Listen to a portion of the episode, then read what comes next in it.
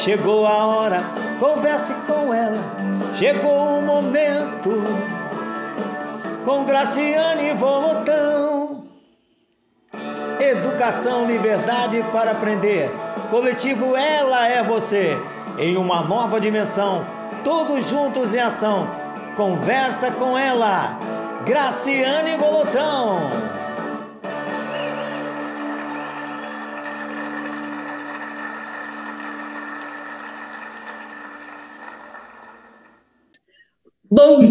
Dia! Como vai você hoje? Esse é o nosso Conversa com Ela.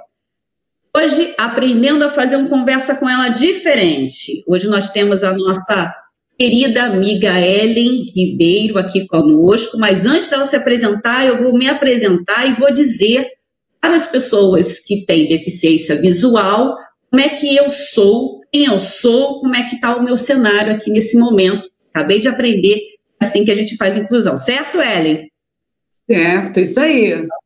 Então, eu sou a Graciane Volotão, pedagoga, supervisora, professora supervisora no município de São Gonçalo e no município de Armação dos Búzios. Atualmente estou permutada no município de Itaboraí, professora supervisora. Eu tenho meu cabelo um pouquinho preto, um pouquinho louro, médio, uso óculos grande, tenho no meu cenário aqui é, livros atrás, uma estante com livros atrás. O que mais que eu posso falar aqui, Ellen? Foi tudo? É, é isso aí. É isso. É assim isso. o cenário que eu estou hoje. É isso. Eu tenho uma convidada muito linda que eu amo demais, que é minha amiga Ellen Ribeiro. Apresenta aí, Ellen. Bom, eu sou a professora Ellen Silvia Ribeiro. Né? O meu cenário é uma parede branca com a árvore da felicidade atrás, que eu ganhei na formatura de um dos cursos do AEE, do Atendimento Educacional Especializado, lá de Maricá, de uma das turmas. Quem estiver assistindo vai reconhecer que ela foi crescendo, crescendo, Graciane. Legal. E eu tô, tô loura, né? Já fui morena, estou loura, porque eu faço luzes no cabelo. Estou com uma blusa azul, com os detalhes em branco. E eu sou professora, fonoaudióloga, né, especialista no atendimento educacional especializado, em formação de professores nessa área. Sou também especialista em saúde mental, desenvolvimento da infância e da adolescência. Sou especialista em gestão e gerenciamento para EAD, né, educação à distância. E atualmente eu estou como gerente de inclusão educacional no município de Maricá. Eu sou concursada em São Gonçalo e estou permutada para Maricá para assumir o desafio, né, de estar à frente desse trabalho de inclusão no nosso município de Maricá, que eu amo. Ellen, fala então que nós temos duas intérpretes, não é isso? Aqui presentes. E é, então temos... nossa tela está dividida em quatro, não é isso? Isso, a tela dividida em quatro, onde tem acima, a, a, acima de mim está a Jéssica, certo? A Jéssica tem o cabelo escuro, tá com blusa preta, o fundo da, da, da parede dela parece uma cortina, né, Jéssica? Branca. E a Jeane está à minha direita, à minha esquerda. Só que a Jeane agora saiu, acho que, da tela aqui. Quando ela voltar, eu vou descrever, que eu já não lembro mais se ela está de preto. Tá acho que sim. Está de preto. A, Ge a Jeane é uma mulher linda, ela tem os cabelos pretos, está bem curtinho o cabelo da Giane agora, porque a Giane estava com o cabelo maiorzinho, está curto o cabelo dela, né? Ela é negra e magra, esbelta, faz um trabalho lindíssimo lá na rede de Maricá, porque ela é uma das professoras dos cursos que a gente tem lá de Libras. A Jéssica, ela está com um projeto numa escola lá em Maricá, na escola Carlos Magno, onde ela ensina Libras para todas as turmas de lá do, da escola, no, na aula diversificada. E está sendo um sucesso. Que legal, que bacana. Muito bacana. Então, para quem está chegando agora, a gente tem aqui já bastante gente aqui dando bom dia, já vou ler o nome das pessoas, mas só para localizar, nós estamos no Conversa com Ela, hoje especial nossa amiga Ellen Ribeiro, Silvia Ribeiro, e ela é, nos apresenta um modo diferente de fazer essa live devido à bandeira que ela traz consigo, que é a inclusão, a educação especial, a inclusão de todas as pessoas. Então, por isso, a gente está descrevendo como é que é o nosso cenário, quem está aqui, como é que a gente está organizado, para poder as pessoas que têm deficiência visual saber como é que é, é se localizar de como é que a gente está nesse cenário. É isso, Ellen? Me corrigindo, né? Porque, assim, como é uma experiência nova, a gente fica assim com receio de falar, a gente não sabe como falar. Então, é bom que. Acho que Jane está retornando. Jane. É, é bom que a gente esclareça. Bem, Ellen já se apresentou, já falou que é especialista e tudo, mas eu quero que vocês conheçam um pouquinho mais da Ellen, e é essa proposta que eu faço agora para ela. Eu queria que você contasse, assim, eu tenho, primeiro eu quero dizer que eu tenho uma profunda admiração por você, né, e eu quero deixar isso registrado. É, você me ensina muito, ensinou e me ensina muito, então eu tenho um carinho muito especial por você admiro muito o seu trabalho, a competência que, que você leva a sua vida e seu trabalho, tá? Todo o seu empenho, toda a sua dedicação. Então, eu quero que você conte como é que a gente se conheceu e um pouquinho da nossa história no município de São Gonçalo. Você pode contar isso para gente? Posso, posso sim, com o maior prazer.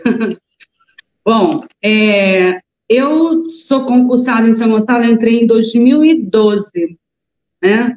E fui é, como eu, eu fiz o concurso para professora de apoio, lá tenho, né, é, DOC 2, como professora de apoio, e eu fui é, buscar uma escola para mim, porque eu trabalhava é, já na FAETEC, né, eu passei no concurso da FAETEC na época e da São Gonçalo.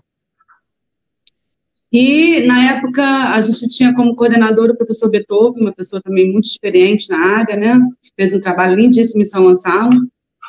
E eu fui solicitar uma escola à noite, porque eu precisava da, do, da carga horária ou, verti, ou vertical ou à noite, por conta do meu outro trabalho na FAETEC, que é, foi uma experiência lindíssima também, que eu tive. Graças a Deus eu consegui, acho que eu perpassei por todas as modalidades de ensino para poder hoje entender né, e estar à frente né, da gestão na Imaricá. E é, o Beethoven me ofereceu na época, aí a Ângela, que é professora nossa também da rede, acho que até deve estar assistindo, pode assistir, ela, ela me conseguiu uma escola que eu ficasse na sala de recursos, porque o, essa, o concurso dava direito a você também atuar na sala de recursos. Como eu tinha formação do AE, né? A gente conseguiu uma escola no Galo Gran, Gran, é, Branco, que é a UCEP, né? E eu fui para lá, atuei como professor de recursos. Por conta de falta de professor, eu também ficava na sala de aula em alguns momentos para cobrir professor. Aí a diretora também me ofereceu para ser a orientadora pedagógica, aí eu substituí uma orientadora que ficou doente, eu fiquei também um período como orientadora pedagógica. E o professor Beethoven precisou sair e me convidou para estar né, no lugar dele na coordenação de educação especial. É, fui recebida um pouco assustada, né, Graciane? Porque as pessoas não me conheciam, de onde veio essa pessoa, e ninguém me conhecia. Eu não conhecia ninguém, só conhecia a Raquel, que hoje está comigo também em Maricá. Raquel era tava, fazia parte da equipe do Beethoven, inclusive fui eu que indiquei a Raquel para estar com Beethoven. Ele já vinha me chamado na época, eu falei, não, agora não posso é, assumir esse compromisso. Aí eu assumi no dia 1 de abril, em Maricá, em São Gonçalo, e lá eu conheci a equipe, né, que era a secretária Vanelli, a Graciane estava como secretária. Graciane é, teve que seguir todos os protocolos, mas teve muito carinho em me receber. É, depois nós conversamos e ela foi me pontuando e falou: Ellen, vamos devagar, eu vou te ajudar. E a gente foi, eu fiquei dez meses, né? Ali, não foi muito tempo.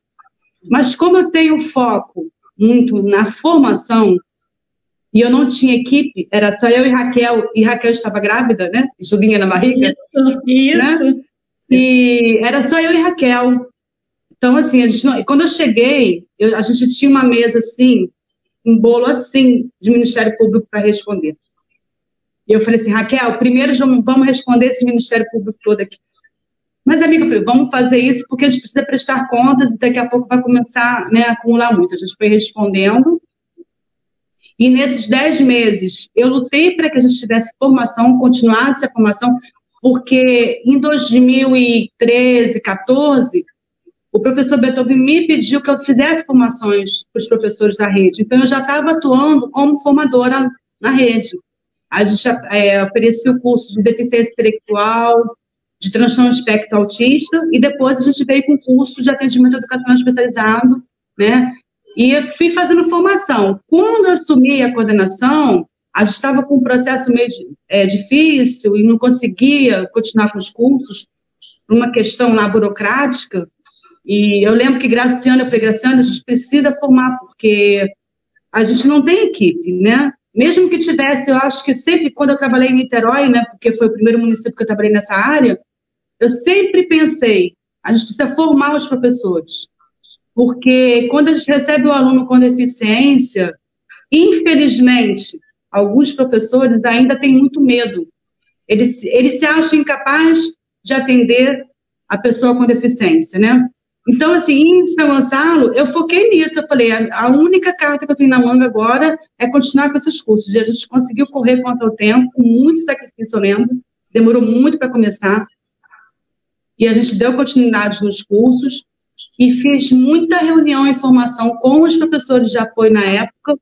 Na época, eu perdi todos os professores de apoio, eu lembro disso, porque o contrato havia terminado. A gente teve uma luta muito grande e era a mãe me ligando. Eu lembro que a professora Vanelli uma vez me, nunca me esqueço disso, né? E ela não conhecia muito o meu trabalho, ela falou assim, me ligou, falou assim, Ellen, você está sabendo desse caso aqui? Gente, São Gonçalo é imenso, não é igual Maricá, né? E eu falei assim, sei, conheço. Ela, já sabe? Eu falei, sei. Eu estou tentando resolver. Porque o que, que era? Era falta de professor de apoio, sempre é isso. Né? E eu tentava. Teve uma mãe uma vez que a gente perdeu uma professora de apoio que faleceu. A mãe foi entrando na secretaria pedindo que eu trouxesse a pessoa de volta, a pessoa tinha falecido. Olha isso, eu passei muita loucura em São Gonçalo em pouco tempo.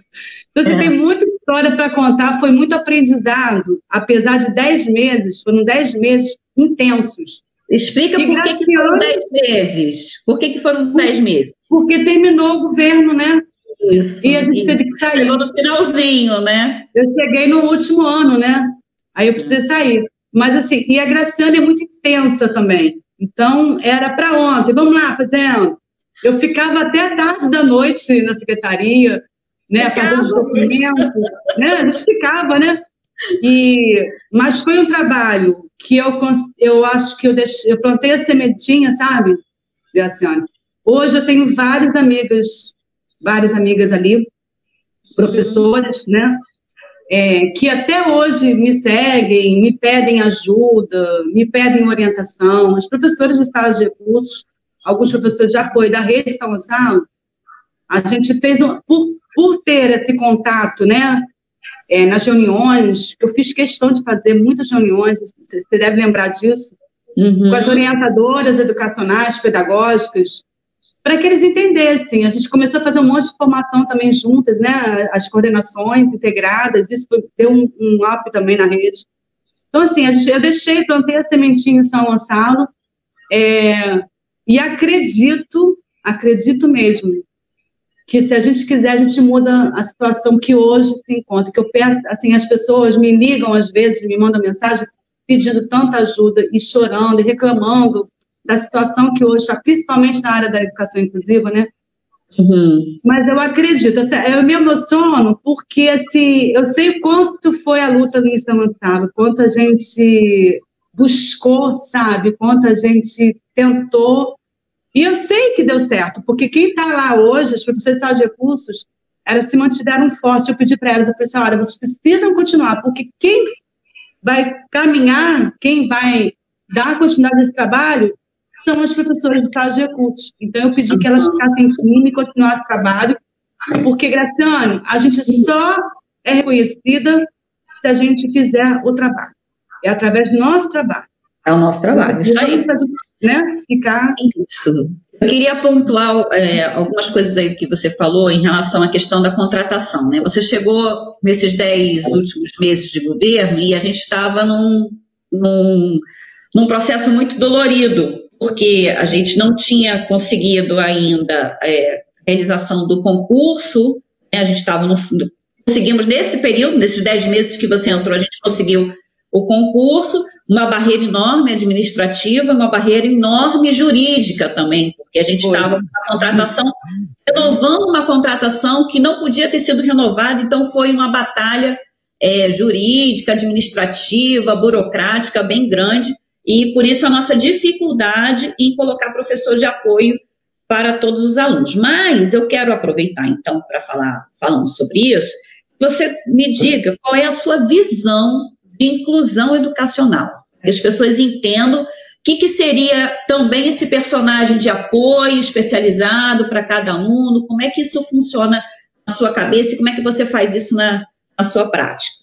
Então, como eu falei, eu passei por três municípios, né? Niterói, fui para Maricá, implantei as salas de recursos em 2010, fiquei até 2012 também, foi quando eu passei em São, em São Gonçalo. Em São Gonçalo, depois eu voltei para Maricá, né?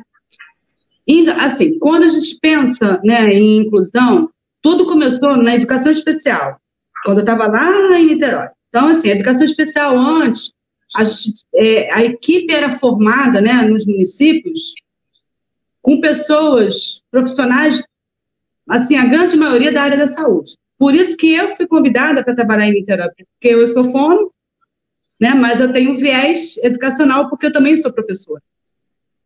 Então, assim, se pensava muito no assistencialismo naquela época. Era assistencialismo puro. Tanto que os profissionais que atuavam no, nas, nas equipes das secretarias era psicólogo, fono. E em Niterói, a gente tinha uma vantagem, porque assim como eu, alguns profissionais que eram da área da saúde também eram professores. Então, eram psicólogos e professores. Então, a gente conseguia ter esse viés educacional, esse olhar pedagógico, que é bem diferente do clínico.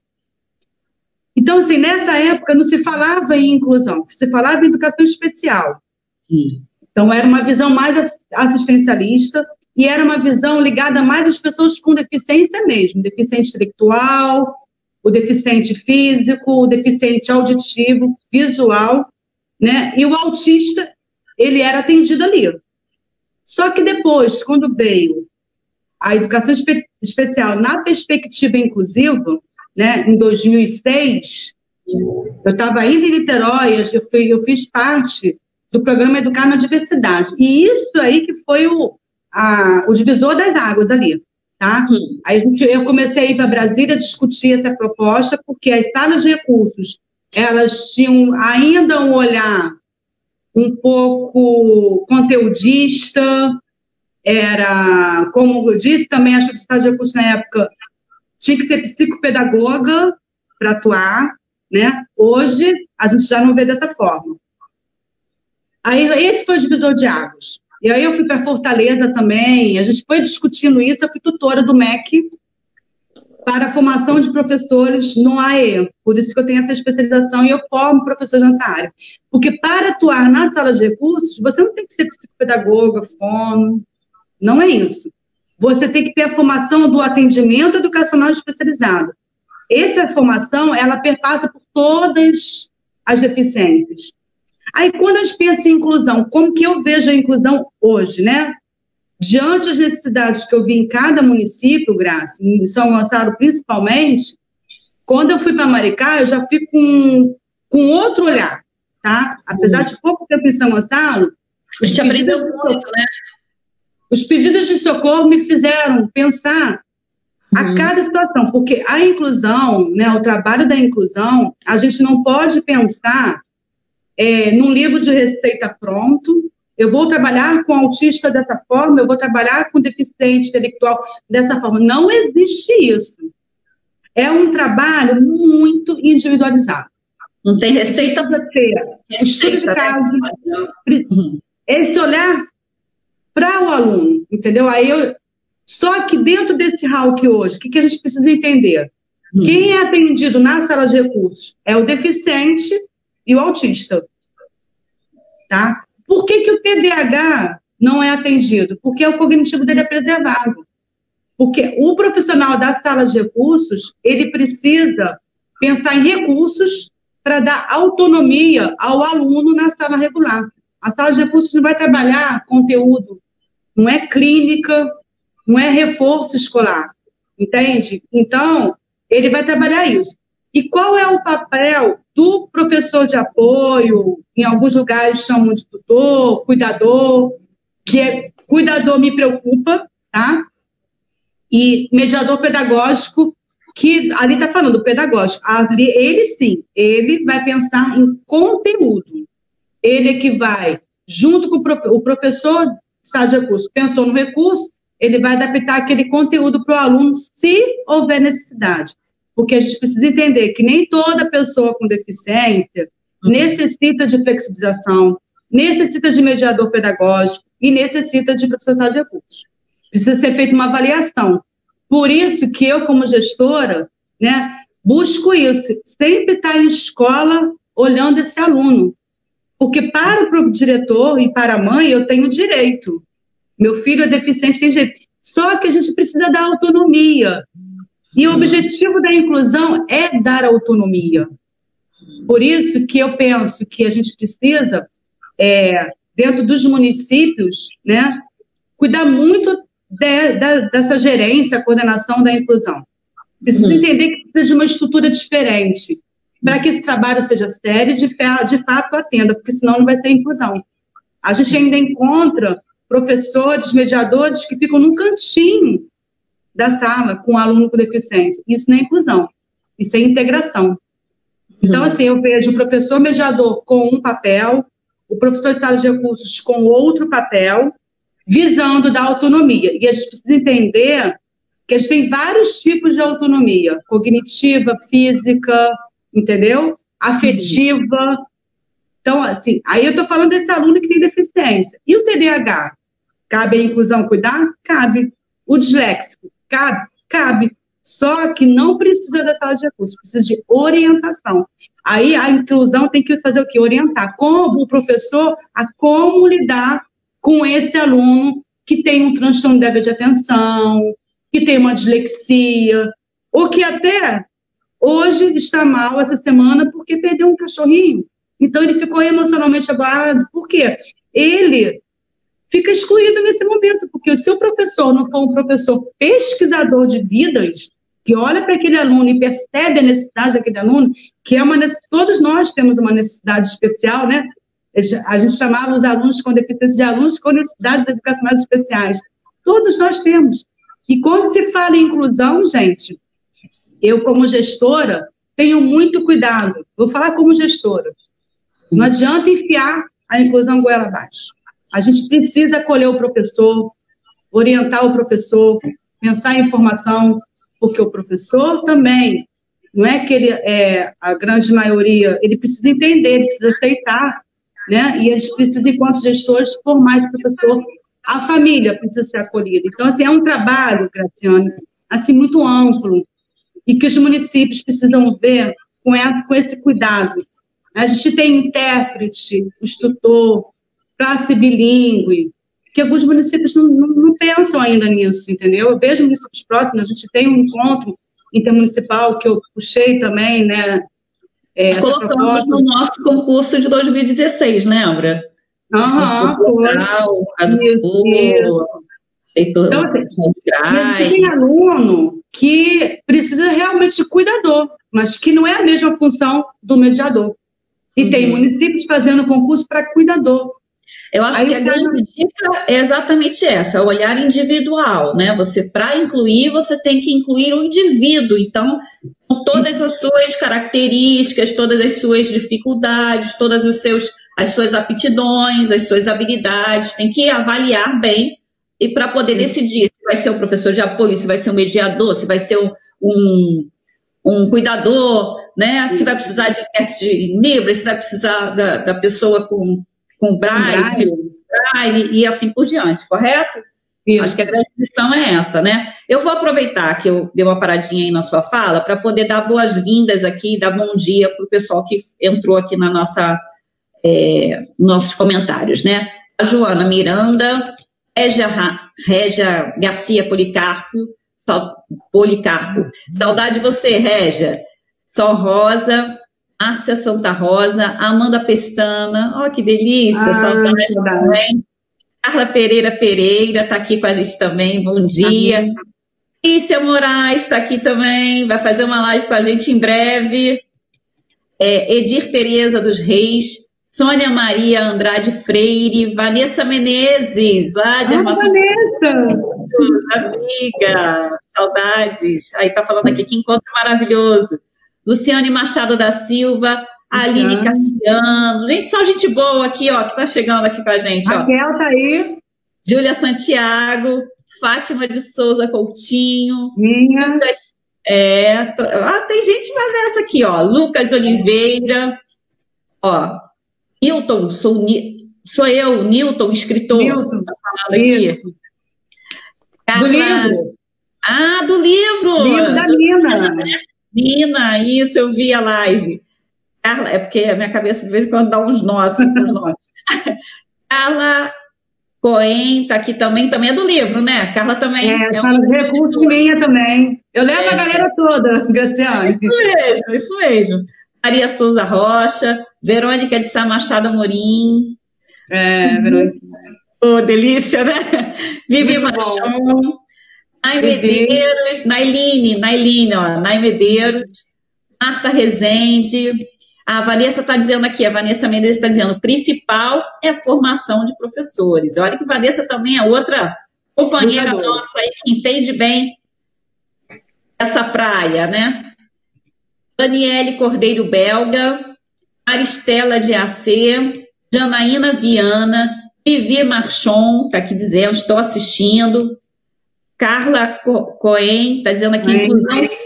É Coen, não é isso? Isso. Ah, é, inclusão sem formação é uma via difícil. Com certeza. Lucas Oliveira, dizendo: estou aprendendo muito com vocês. Verônica, disse saudade aqui também, Verônica de Sá Machado Amorim. Janaína Viana, beijos para Ellen, sou admiradora do trabalho dela também. Vou dizer que eu também. é, Joana Brito, professora de sala de recursos em Maricá, ela é minha gerente, aprendo demais. Então, esse é o pessoal que já chegou aqui e eu quero que vocês fiquem à vontade para fazer perguntas, para colaborar com essa live aqui, com nossa conversa com ela, aquilo que vocês gostariam que a Ellen tratasse também sobre essas questões de inclusão. A Sol Rosa colocou aqui, pesquisador de vidas, que frase real. Adorei, exatamente isso. Essa frase eu falo sempre nas minhas formações, uhum. porque eu precisei é, é, ser uma pesquisadora de vidas, entendeu? Não só do aluno, só, mas também do professor, da família, entendeu? Todos estão envolvidos. Então, assim, a gente precisa ter empatia, precisa ouvir, ter uma escuta mais apurada. Eu sempre fui muito falante e eu acho que eu precisei mudar isso e ouvir com mais, mais atenção, né? Acho que é isso. Deixa eu te pedir uma coisa, Ellen. A sua mesa tá dando uma balançada. Balançada, é. É, aí a, a câmera... E assim, a, pessoa, a pessoa tem uma dificuldade, porque bota o óculos, o óculos embaça. Aí, você sacudindo aí, eu fico um pouco tonta e tenta dar uma segurada. quando faço isso na minha também. É, vai lá. Aproveitando aqui, então, que você falou, você já falou um pouquinho dos seus desafios, né? A gente já começou a live falando de alguns desafios que foram os desafios de São Gonçalo, que você já relatou. Mas tem mais algum outro desafio que você gostaria de apresentar aqui para gente, em relação à sua história, à inclusão, né, né, com, com, essa, com esse trabalho que você vem realizando ao longo desse tempo? Então, um grande desafio, né, assim, como gestora, é essa estrutura, sabe, Graciane? Que eu penso que a gente precisa ter para que dê certo. Em Maricá, graças a Deus, né, é, eu consegui, mas eu consegui é, mostrando para as pessoas, porque eu falei, não tem como a gente enfiar a goela abaixo. Então, assim, quando entrei, voltei para Maricá, é, a secretária tinha uma visão, eu precisei mostrar a ela, assim, falei, olha, trabalho muito bem feito que a Mônica Rigó fez durante, desde 2009, não posso deixar de agradecer. Minha amiga trabalhou comigo em Niterói, estava tudo muito bem estruturado, né? Ela levantava também essa bandeira do profissional, né, o mediador pedagógico, ser um professor, porque se faz necessário, porque essa visão né, conteudista, de flexibilizar, tem que ser um professor, não pode ser uma pessoa que não tem a formação, não desmerecendo né, a pessoa que não tem mais para estar nessa função precisa. Então, o que, que eu fiz? Né, eu falei com a, com a secretária, olha, tudo está perfeito, que ela perguntou, o que que precisa, né, para ficar melhor? E ela me ouviu, eu falei assim, olha, eu preciso que esse profissional seja professor. Eu tinha, a rede estava coberta, mas eu tinha profissionais que não eram professores, que não tivessem a formação, não estava pedindo ninguém especialista em autismo, nada disso não. Porque a gente forma em serviço, né? A função nossa enquanto secretaria, enquanto gestora, de formar em serviço também. Como eu falei, a minha bandeira é a formação. E ela me ouviu e a gente começou a mutar, tirar quem, né, botar essas pessoas em outras funções e trazer profissionais, professores. Lógico, alguns ainda estão porque têm o dom de ensinar. Eu não posso também, né, perder essa pessoa que, mesmo não tendo formação como professora, fazia um bom trabalho. Mas essas pessoas buscaram entrar no, no programa Passaporte Universitário, a grande maioria, está lá fazendo pedagogia, olha que bacana. Ih, que legal. Então, então uma coisa, né? São políticas públicas. Vai puxando então, isso. Isso. Eu, eu convenci, eu mostrei, olha, você tem potencial, você precisa, faz, né, estuda, tinha pessoas que estavam entrando, fazendo pedagogia. É isso aí, oportunizar as pessoas. Tem espaço para todo mundo. Não tem que ter uhum. essa coisa de ficar, sabe, é, é, brigando com o outro. Existe muita vaidade ainda no nosso meio, infelizmente. Mas a gente precisa das pessoas.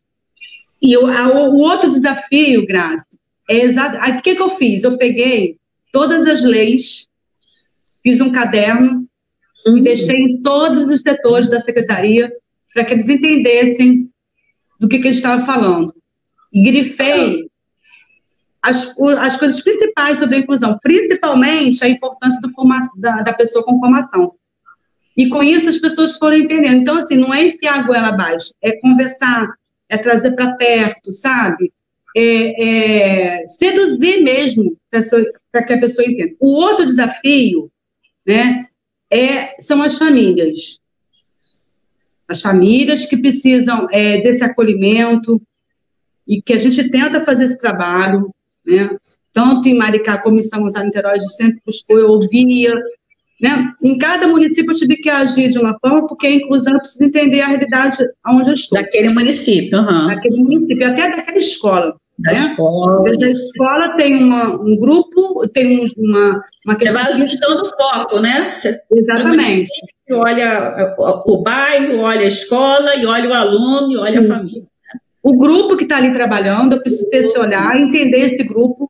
Então, assim, uhum. por, isso que por isso que eu falo que a gente tem que ser pesquisador de vidas porque uhum. não é simplesmente, vamos lá, faça isso. Eu vejo muitas pessoas agindo assim, ó, você tem que fazer isso. Tá, você tem que fazer isso por quê? Uhum. Né? Vamos explicar o motivo? E não adianta, ah, porque a lei tem que ser cumprida. Isso, a lei, gente, só favorece. Eu não gostava de lei, comecei a estudar as leis. A, se você me perguntar o, o, artigo, não sei nada, mas eu conheço a lei. Eu sei que existe a lei. Aí eu vou lá no meu, no meu, na minha pastinha onde eu tenho as minhas leis e mostro aqui, e grifo. Não gravo num, porque daí já, é demais para ela. E na idade que eu estou, não dá, não. Mas eu acho que é contextualizar as pessoas. E a família né, precisa dessa acolhida melhor, precisa é, entender também que a gente tem o professor, tem o coordenador, que todos precisam né, ser acolhidos também, porque a uhum. família chega e fala, bate no peito e fala assim, eu tenho direito, beleza. Às vezes o filho tem autonomia e não precisa daquele, daquele trabalho, mas a família fica batendo no peito. Então, a família tem que entender que a inclusão visa a autonomia, e que quando o seu filho está com autonomia, para que, que eu preciso do outro, né? Do professor mediador? Porque às vezes o professor mediador ele cria uma dependência para a criança. Acaba. E tem cada frase engraçada, sabe, que eu já ouvi, Graça? Tipo assim, ah, mas ela é tão bonitinha, a professora é tão carinhosa, ela liga para meu filho todos os dias. Tá, e o trabalho pedagógico, né? E aquela mãe que quer que o filho leia e escreva com fluência, só que naquele momento o menino não vai conseguir ainda.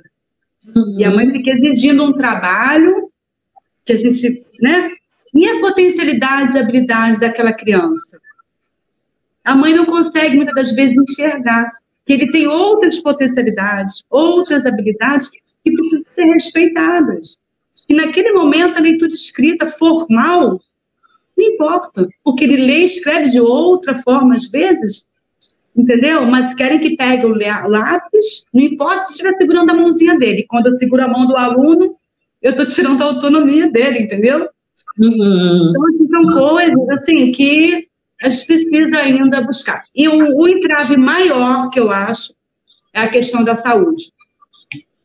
Porque a gente precisa que o aluno tenha esse atendimento multidisciplinar, esse aluno tenha um laudo bacana, fechado de fato. Uhum, e isso uhum. é o pior dos entraves que eu tenho visto, tanto em Niterói, tanto em São Gonçalo, como em Maricá, como em outros municípios, foi encontro gestoras todo mês, né, a gente faz encontro é, de dois em dois meses com outros municípios, a gente tem um grupo de quase 30 pessoas de outros municípios, 30 municípios participando, e todas falam a mesma coisa, a questão da saúde, né, esse trabalho intersetorial. Hum, é.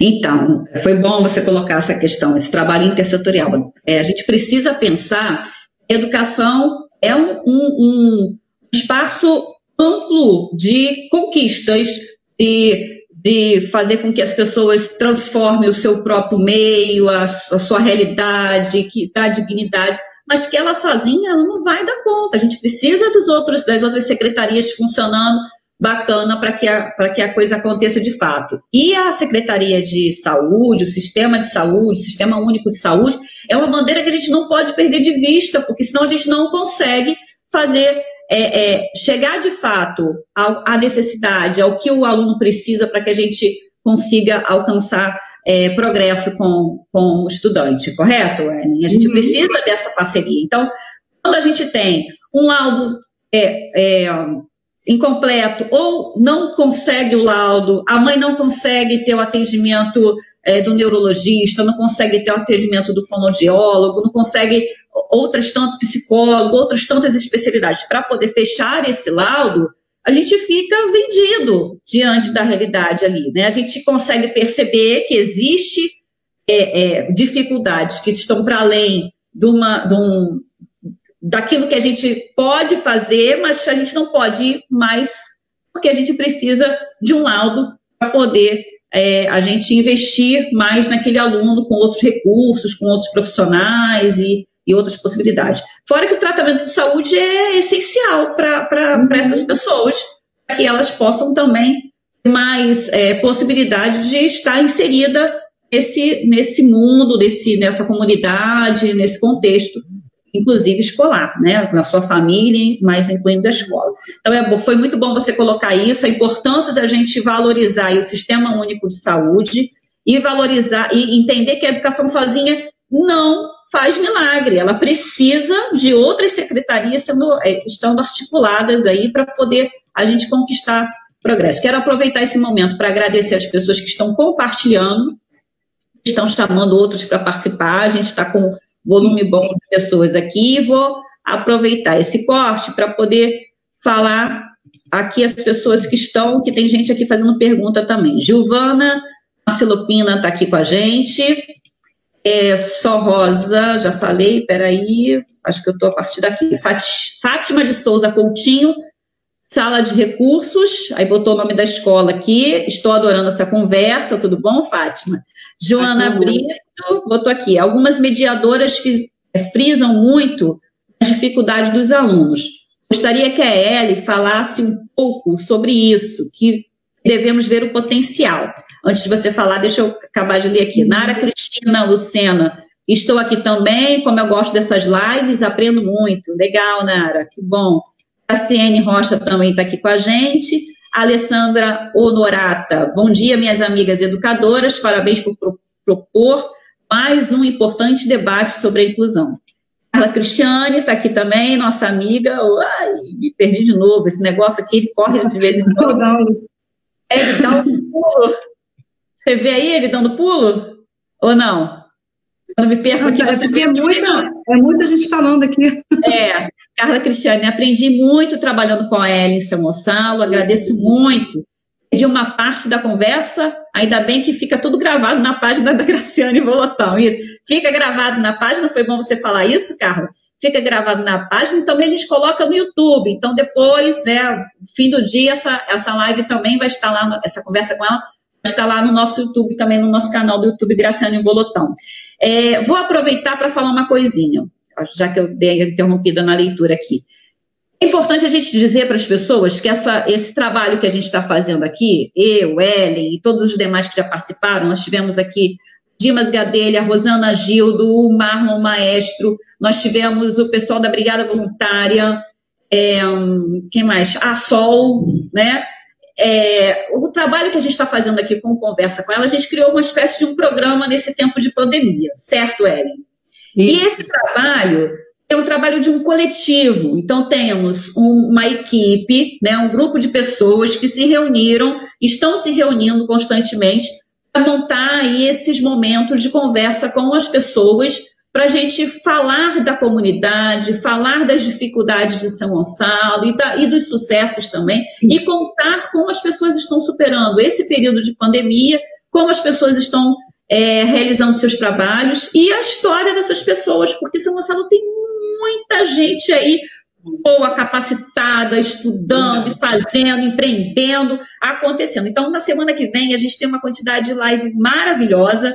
É, a gente vai ter empreendedoras, mulheres, a gente vai ter é, trabalho do pessoal do Espalha Risos, que a gente vai conversar também, o pessoal que faz um trabalho bacana no hospital, em creches conveniadas. Então, a gente tem um monte de coisa bacana que você não pode perder. Então, o que, que a gente diz agora para você não perder? Primeiro, curtir a página Graciane Volotão e também lá no YouTube, se você né, nem sempre possa assistir naquele horário, vai lá e aperta o sininho do YouTube Graciane Volotão para que você possa assistir em outro momento, ok?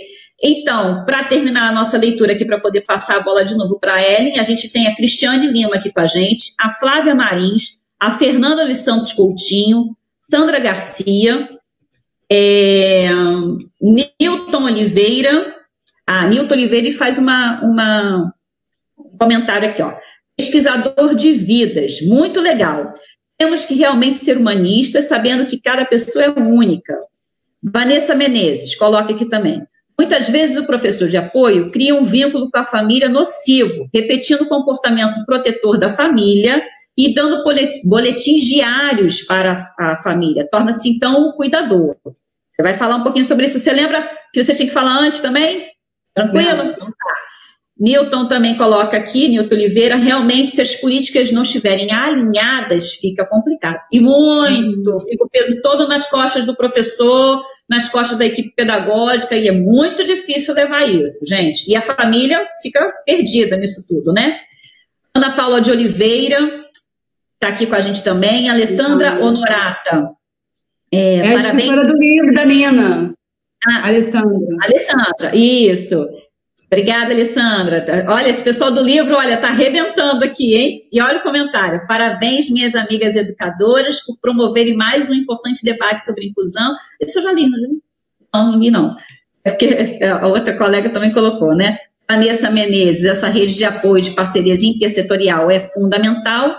E Verônica de Sá, Machado Amorim, parceria entre saúde, educação e serviço social é importante Alessandra Honorata também está aqui, Ana Paula, já falei, Ana Paula de Oliveira. Ah, Ana Paula de Oliveira, bom dia, sou aluna da Cristiane. Coloca aqui para você. Cristiane Lima, Graciane, meus alunos do curso de psicologia, aqui com vocês. E que bacana, obrigada, Legal. Cristiane. Legal, obrigada. E Flávia Cabeleireira Vitorino, também aluna da Cristiane. Fátima Lima está aqui com a gente também. Então, você lembra tudo que o pessoal perguntou aí? Não. Comentou? Então, toca aí.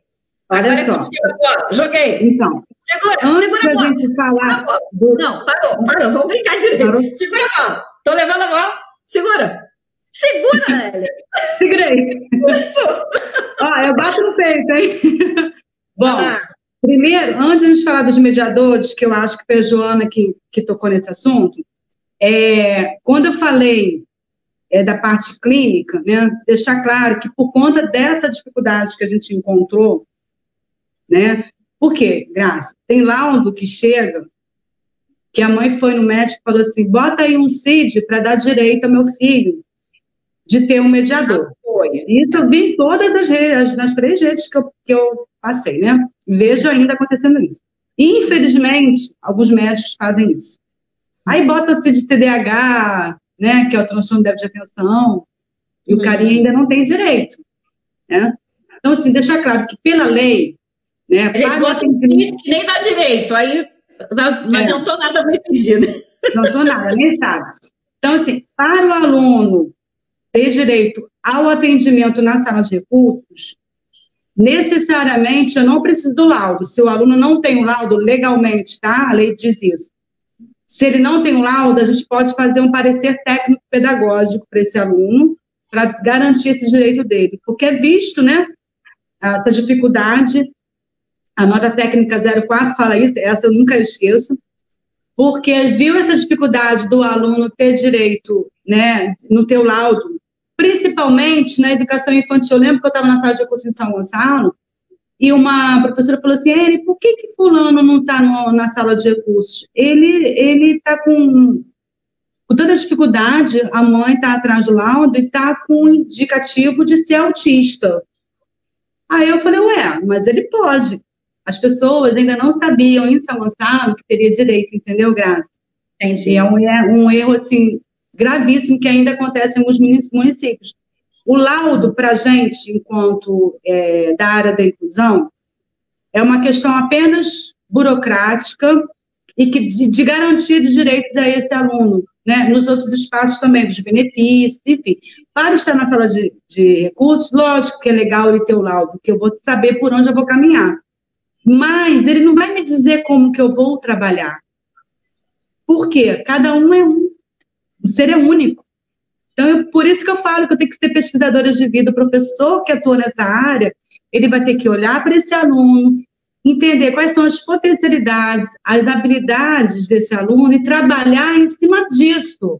Não é trabalhar em cima do laudo ou da deficiência ou da dificuldade dele, porque essa dificuldade que ele tem é porque ele está impedido.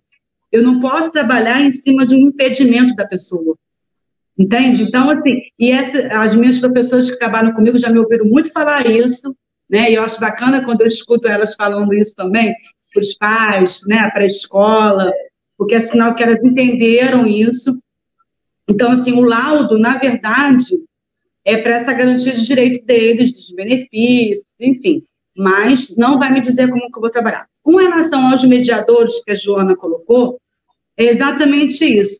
O professor mediador hoje, professor de apoio, né, ou tutor, como cada municipalidade fala de uma forma, ele precisa perceber exatamente essa potencialidade, essa habilidade e ter esse diálogo com a família no intuito de que a família entenda qual é essa potencialidade do filho, porque às vezes a família não enxerga, ela só enxerga também a deficiência. Né? Hum. Aquela história do luto, né, que muitas pessoas dizem, enfim, não consegue. E, ou Explica então. esse luto, para poder as é, pessoas. O luto é quando a pessoa, a criança nasce, né, e apresenta uma deficiência, e a família, às vezes, nega, Existe, né, fica nesse né? luto, sente muito e acha que, o, que a criança não vai ser capaz, a criança não vai desenvolver, e não consegue enxergar. Então, a escola, né, até os médicos dizem isso, desde quando a gente começou a pensar, na, trabalhar essa questão da inclusão, eu lembro que eu estava em Niterói e a Pestalozzi tinha reunião, uma neurologista falou assim, Eren, como que a escola, com esse trabalho que vocês vêm feito na época da educação especial ainda, está mudando o quadro clínico dos meus pacientes, a questão orgânica. Por quê? Porque a escola, gente, ela, ela é um ambiente muito estimulador, né? Ele faz intervenção, a escola, né, bem, com, quando oferece isso para os nossos alunos, ela intervém pedagogicamente o tempo inteiro. E a gente uhum. trabalha com intervenção pedagógica. Uhum. Os mediadores precisam entender isso, precisam se empoderar desse fazer e não olhar para o aluno como tadinho. Ele não vai, ele precisa de mim ali só para ficar do lado dele, aí fica com o celular com o videozinho, curtindo as fotos da Ellen. Eu canso falar isso nas minhas reuniões com os mediadores, o povo morre de mim. Eu falei, gente, Chega horário de trabalho, vocês curtindo, me curtindo no Facebook. Né? Por quê? Tá com um aluno ali do lado, bota um, um, o celular com o videozinho da galinha pintadinha e pronto, acabou. E cadê? Então, precisa, para a gente poder acreditar e empoderar esses, esses profissionais, eles precisam, né, de fato, tomar posse do que é deles. Né? Para se tornar esses profissionais reconhecidos, eu falo para eles, porque o trabalho que os mediadores têm, os professores de apoio, é de fundamental importância na questão conteudista, né? na questão dele ter acesso ao conteúdo da maneira que ele pode ter acesso, não da maneira que ele não pode, porque o aluno com deficiência não é que ele não queira fazer, não é que ele seja incapaz, ele está impedido. Então, eu preciso entender qual é o caminho que eu posso oferecer para que ele possa acompanhar aquele conteúdo. Né? A gente tem canais sensoriais, mas o professor quer trabalhar só no quadro ou no livro, aí você não consegue atingir todos os canais sensoriais.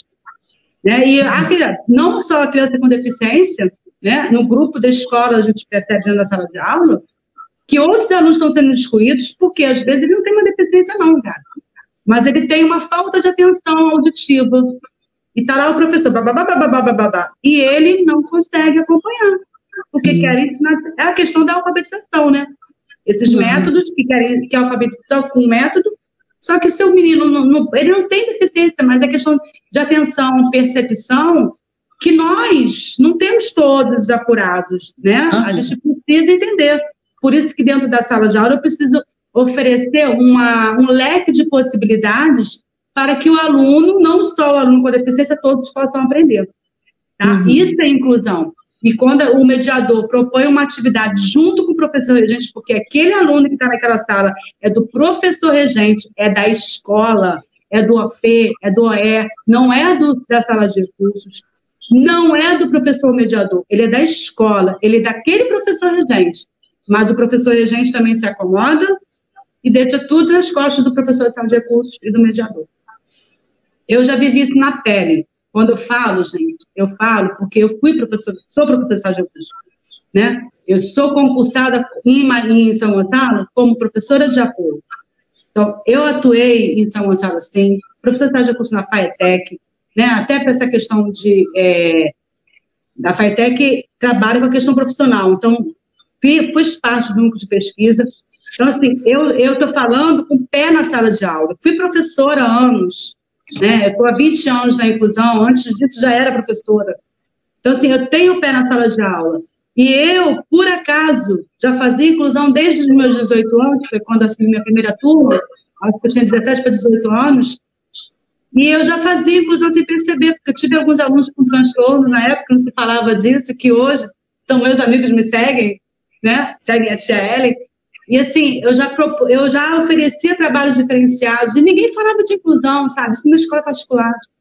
Uhum. A Lúcia deve estar me acompanhando aqui, que foi minha coordenadora, sabe disso. Eu fazia um trabalho diferenciado. Então, é esse olhar que as pessoas precisam ter. Não é olhar para a deficiência, é olhar para a possibilidade do.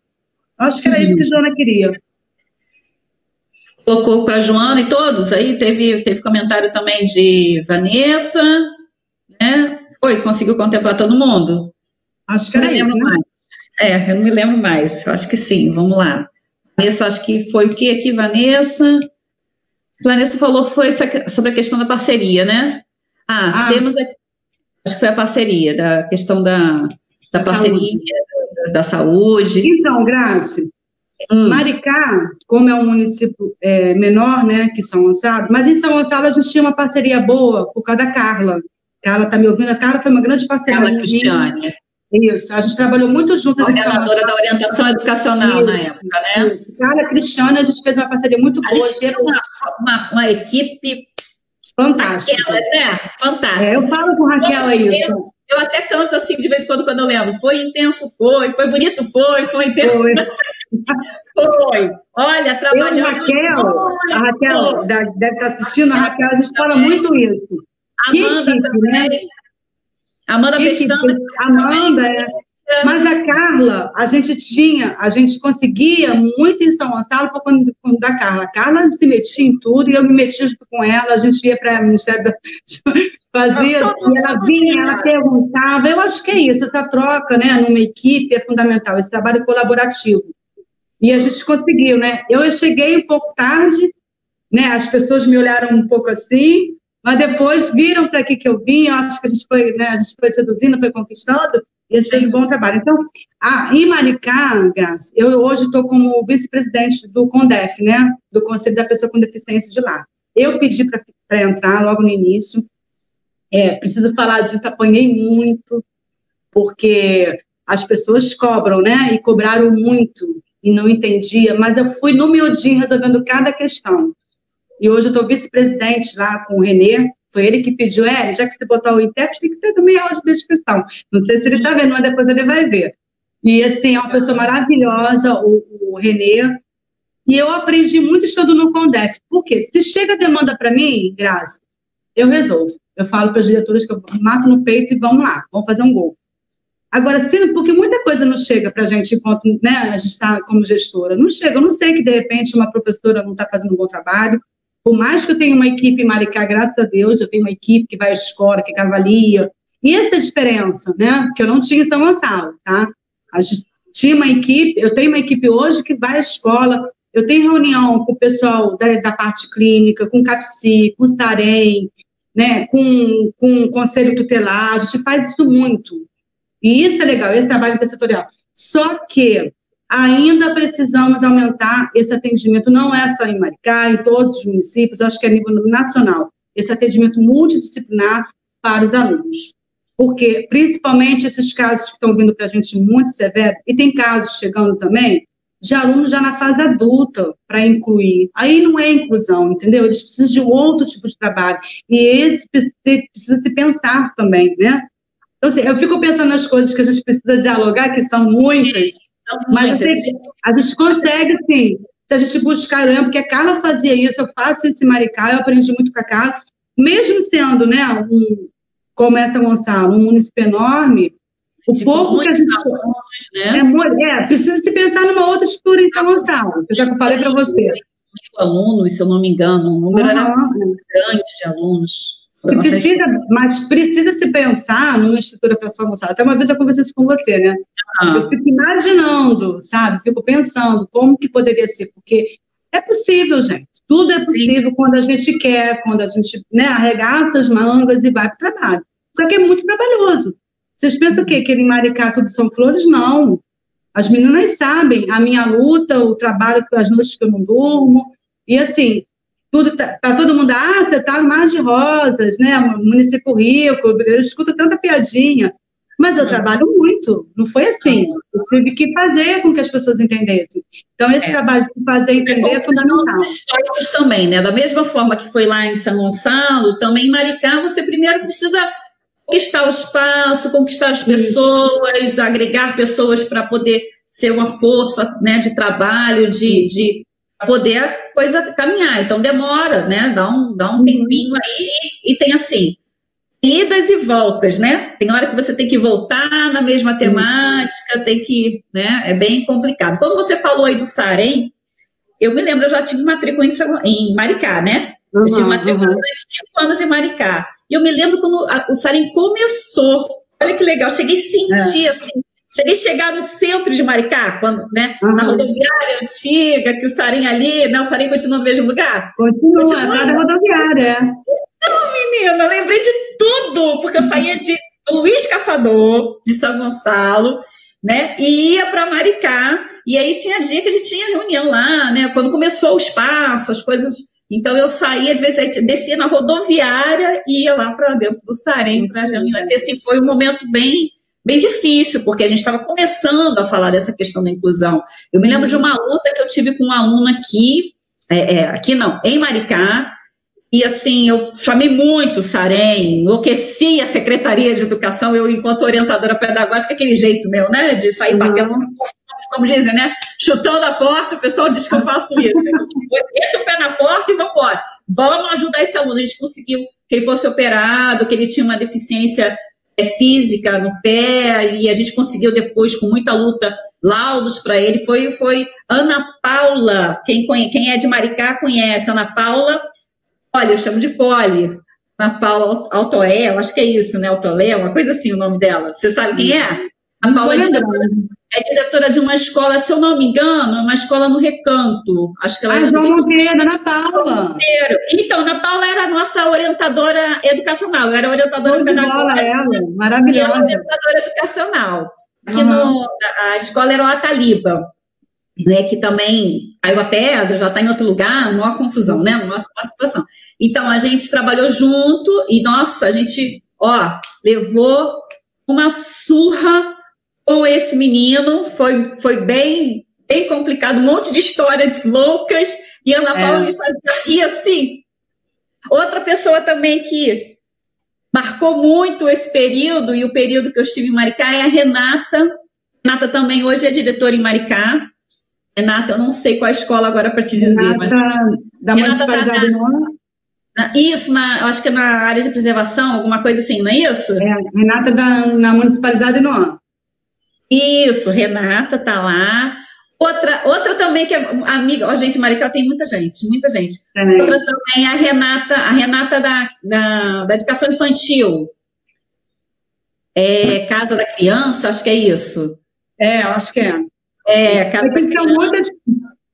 A Wanda, que era a Wanda Timóteo, que era diretora da escola, da, da, da Taliba, a Virgínia, também minha amigona, que era adjunta. Nossa, conheço muita gente. Eu não vou parar de falar, senão vou acabar é. causando, causando problema. e Maricá são vizinhos, né? Todo mundo passa por Maricá e Terói São Gonçalo. É, é verdade, é verdade. Nós temos aqui, então, é, para falar, uma pessoa perguntando, é só Rosa que está perguntando aqui favor, nos oriente quando a família não aceita a necessidade do laudo. Espera aí, essa pergunta? Não aceita a necessidade do laudo. É. Uhum. Aí, para poder a gente ler mais um pouquinho. Cristiane Lima, oi, Cristiane, tudo bem? Está voltando aqui, oi, Graciane. É, Neusânia Casa Grande, Secretaria de Educação de Maricá, Setor Inclusão. Está mandando recado. É Sandra Helena, explica melhor por que o laudo é tão importante. Acho que o laudo muitas vezes rotula, não ajuda. Ó, bacana, bacana essa contribuição. Jaqueline da Silva Farias está aqui com a gente. Jaqueline é a nossa, é, é nossa, é a minha, né? Como é que eu chamo? Ela é mãe da minha nora, namorada do meu filho. Não é, né? Ela... É minha amiga. Era sua amiga. Já que ele, ela é coordenadora de uma escola é, particular em São Gonçalo. Então, hum. e ela, eu, eu, sei que ela tem bastante perguntas. Faz, faz perguntas aí, Jaqueline, que eu tenho certeza que tem bastante pergunta aqui para gente. Neusânia, é, também já falei dela, né, do Casa Grande, está dizendo que está amando o papo. Daniele Fortunato, Lucas Maurício, aqui com a gente também. Olá, Lucas. Jaqueline, ó, como é bom falar de inclusão. É, Graciane, indiquei meus alunos da universidade, da universidade a participarem também. Valeu, Cristiane, Cristiane Lima. Ana Paula de Oliveira, é, também está falando que é aluna da Cristiane, Cristiane Lima, Graciane, meus alunos do curso Psicologia aqui com vocês, eu já li isso também, né? Eu voltei um pouquinho, mas tinha pergunta, tá vendo? Que eu tinha dado um mole aqui. Edir então, Tereza, Edir hum. Tereza está aqui, ó. Flávia Cabeleira, já falei? Tá. Edir Tereza dos Reis. So, sobre avaliação e terminalidade. No estado do Rio de Janeiro, poucos municípios têm legislações sobre avaliação e terminalidade. Verificamos alunos de 16 anos no segundo ano de escolaridade diurno. Constatamos que não há avaliação diferenciada, que os alunos inclusos são avaliados com os mesmos objetivos da turma como é sistema de avaliação e terminalidade em Maricá? Tá. Acho que eu vou parar aqui porque essa pergunta. Três já... perguntas. eu é, poder lembrar. Isso, vai. A primeira com relação ao laudo, né? Não é isso, laudo? Sim. Que rotula. É exatamente pensando nisso que a gente começou a perceber que o laudo rotulava, por isso que eu fiz essa fala, precisa entender o aluno, né? Eu não tenho que ver o laudo e, e, rotular o aluno diante do laudo, porque eu acabo fazendo com que o aluno se torne incapaz. Isso acontecia muito. Acho que hoje, nos espaços que eu estou, gente, as meninas conseguem entender melhor, as mães também. Então, exatamente por isso. O laudo não diz nada. O laudo é uma garantia de direito. Né? Hoje, por conta de várias políticas públicas que existem, de benefícios. Então, assim, por isso que eu falo, o laudo não vai me dizer como que eu vou trabalhar. Eu falo sempre isso para as minhas professoras, desde de muito tempo, desde quando eu me conheço por gente, eu falo, não se prenda ao laudo. Porque o laudo ali não está dizendo, faça essa atividade que o aluno vai, vai deixar de ser deficiente ou vai acompanhar. Então, assim, o laudo realmente rotula se você tiver esse olhar. Então, por isso que eu oriento a não ter esse olhar e a entender que o laudo, inclusive para a sala de recursos, não é a única maneira que eu vou garantir. Se ele tiver um parecer técnico-pedagógico. Né? A família, que fa... alguém falou da família aí, de como fazer com que essa família entenda que o aluno tem uma deficiência. Eu acho que acontece muito com a questão do autismo. Então, é esse trabalho que eu falo para vocês que a gente precisa fazer no miudinho de chamar essa família e conversar, explicar o que, que é o autismo, ou o que, que é uma deficiência intelectual, ou o que, que é o transtorno de déficit de atenção, porque às vezes a mãe até esconde que o filho tem. Isso, isso cabe, gente, ao gestor mesmo, né? E ao orientador da escola, orientador educacional da escola. Chamar a mãe e falar, mãe, a gente precisa exatamente para que ele possa acompanhar, para que ele possa ter os seus direitos garantidos dentro da escola. Então, assim, quando você tem essa conversa com a família, gente, eu estou falando porque eu já fiz várias conversas e tive boas respostas. A mãe vai, procura o médico, traz o laudo e a gente consegue fazer um bom trabalho. E eu explico para ela, independente de você trazer o laudo ou não, eu vou ter um olhar para esse aluno mais, mais específico, porque precisa se fazer um trabalho assim. Eu hoje, gente, exatamente pela família ter dificuldade de aceitar e também da parte clínica, ou me dar um laudo de qualquer forma, porque assim, eu tive crianças que tinham um laudo de deficiência intelectual, depois TDAH e depois virou autista, do mesmo médico. Eu não consigo entender, né? Então, assim, não estou generalizando, mas é, a seriedade com o ser humano precisa ter enquanto profissional, tanto da área da saúde, da, da educação, quanto da assistência. Então, assim, eu fico muito indignada quando eu recebo esse. Eu já tive, logo no início da minha, da minha carreira profissional, uma criança que era surda e era confundida com autista, sabe? Eu era até fono na época. Eu não consigo é, é, entender esses erros, porque precisa se fazer né, uma pesquisa melhor, os exames necessários, para depois fechar um diagnóstico.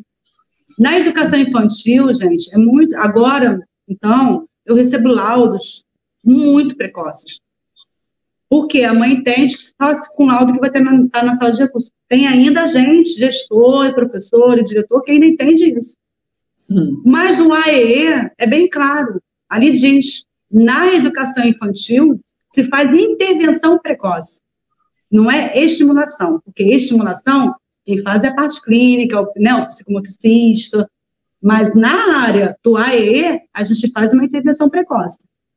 Se esse aluno tem quatro anos, três anos, ele vai ter o laudo de TDAH? Ele vai ter o laudo de dislexia? Ele vai ter o laudo de autista? Alguns sim, eu entendo que consegue. Mas tem laudos que você vê que são precoces, que às vezes é uma questão, por exemplo, tudo que é ligado muito à fala, principalmente, a gente precisa ter entendimento e conhecer o ambiente familiar. Eu tive alunos. E respeitar o tempo também, né? Exatamente. Tem, eu digo isso até por experiência na minha casa, né? Eu me lembro de uma vergonha que eu passei, vou te interromper um minutinho para contar essa história. Uhum. A vergonha que eu passei com a pediatra dos meus filhos. Eu cheguei com meu filho, é, meu filho mais velho, ele com nove meses já andava e já falava. Falava tudo. E falava conjugando até verbo, né? Que a gente fica assim, nossa, nove meses. Aí chegou o meu outro filho do meio que demorou para andar, eu tive que foi só no período do recesso escolar que eu consegui colocar o moleque para andar, depois de um ano e 15 dias, né, que ele andou. E aí eu cheguei na pediatra assim, e quando ele começou a falar, ele falava tudo assim, né? Tato, tato, aquele T, com T, uhum. né? Aí aquilo me incomodou, eu falei assim, não, mas por que o meu filho faz, e o outro filho? Aí ela, mãe, um filho é diferente do outro, eles não são a mesma pessoa. Então eu morri de vergonha, olha só, eu tô morri de vergonha de estar passando por aquilo. Mas é isso, às vezes a família tem uma pressa enorme, né? Ou faz uma comparação com o do vizinho. Eu fiz com meus filhos, olha, você faz, tem gente que faz com o vizinho, com o priminho, com não sei o quê, que ah, já estava fazendo isso. A, a, a, pressa, né, a ansiedade para fazer com que aquela criança tenha aquele desenvolvimento, ou que aprenda a ler logo, né, a escrever logo, cada um tem um tempo. Então, isso acaba causando. Tem, falando disso aí, dessa questão, é, falando dessa questão aí, desculpa, é, da, da família que às vezes não aceita o laudo, também a gente tem, gente. O professor que fala assim, ele tem algum probleminha? Ele tem algum probleminha, Ellen? Aí eu paro, olho. Cara, quem não tem problema, né? Quem não tem problema? Então, por que, que a gente fica querendo, né, enquanto professor, aí eu vou, também vou falar, vou puxar um pouquinho a orelha, porque nem tudo são os pais os culpados, né? Por que, que o professor não muda a sua prática pedagógica para poder atender a todos? Porque hoje, gente, as crianças, elas estão, assim, com um pensamento muito mais rápido que o nosso. Eles precisam que todos os canais sensoriais sejam ativados. E o professor quer ficar só no quadro ou no livro. Ainda existe isso. Enquanto a gente não mudar nossa prática pedagógica, eu não estou falando do aluno com deficiência, não, estou falando de todos. Sim. Aí, se o aluno não aprende a ler e escrever naquele determinado tempo, ah, tem um probleminha. Será que o probleminha é do aluno ou o probleminha é nosso? Estou me colocando no meio, porque eu, quando trabalhei em São Gonçalo, eu tive que ir para uma turma de alfabetização. Gente, eu nunca alfabetizei ninguém. Eu me vi louca, Graciano, nunca. Eu tive que aprender. E ali eu vi também, ali tive uma experiência também fantástica, foi pouco tempo, mas eu vi que o quanto que a gente precisa mudar a nossa prática pedagógica. Porque é, para haver desenvolvimento, para haver aprendizado, tem que ter troca de experiência. E essa troca de experiência só acontece quando a gente estabelece um canal de comunicação. Uhum. E que nem sempre esse canal de comunicação é a fala. Eu não estou falando nem de aluno com deficiência, estou falando de todo. Porque eu tenho um aluno que é tímido, eu tenho um aluno que pouco fala, tenho um aluno que tem uma dislexia, que tem um TDAH, que é o transtorno de déficit de atenção com hiperatividade. Eu tenho um aluno que sofre violência, né, em casa. Eu tenho aluno que é criado pela avó. Eu tenho, assim, isso tudo aí, gente, faz parte do contexto da inclusão desse olhar que nós, professores, regentes, orientadores, diretores, precisamos ter para esse grupo. É, e por isso tão importante a questão da formação, né? Porque é em serviço, é ali na, no estudo de caso, é avaliando, é pensando, porque é, é, é a formação não só para a área da inclusão, mas também a formação no sentido de incluir todos, independente de ter uma deficiência ou não. É nesse sentido que a gente precisa chamar atenção. Não quero que você perda, perca o foco na última pergunta. É, porque essa pergunta, então, ela é... Concordo quando... Eu não lembro quem foi que fez a pergunta. Foi Edi, ela... foi Edi, supervisora nossa, de, do município de eu concordo quando ela coloca que precisa, sim, de pensar nas, nas leis municipais, né? Para tratar sim. desses assuntos. Não existem realmente poucas. É... Os municípios, né, cuidam disso daí, legislando em cima disso, Isso, né? É. Então, assim, a questão da avaliação. É, eu falo, assim, gente, para mim é tão claro, fica tão claro algumas questões, eu não sei por que que a gente complica dentro da escola essa questão. Se o aluno, tá? Vamos falar, do, vou falar primeiro da questão da avaliação. Se o aluno tem o plano educacional individualizado, em que ali diz como que eu vou adaptar ou flexibilizar o conteúdo ou o currículo, depende, né? De cada criança. Às vezes é o currículo, às vezes é só a atividade que eu preciso adaptar ou flexibilizar, vai depender. Então, assim, se naquele plano educacional individualizado eu estou apontando como que ele vai ter que ser atendido, o que que eu vou ter que adaptar, a mesma coisa é a avaliação. A avaliação tem que ser adaptada ou flexibilizada de acordo com o plano educacional individualizado.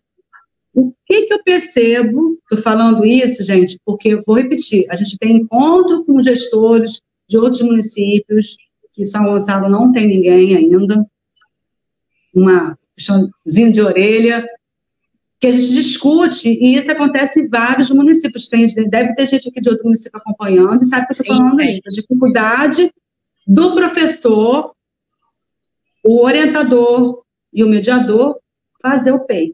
Porque o PEI, o Plano Educacional Individualizado, Isso. até um tempinho atrás, ele era apenas um documento só para cumprir o Ministério Público para dizer que tem o PEI.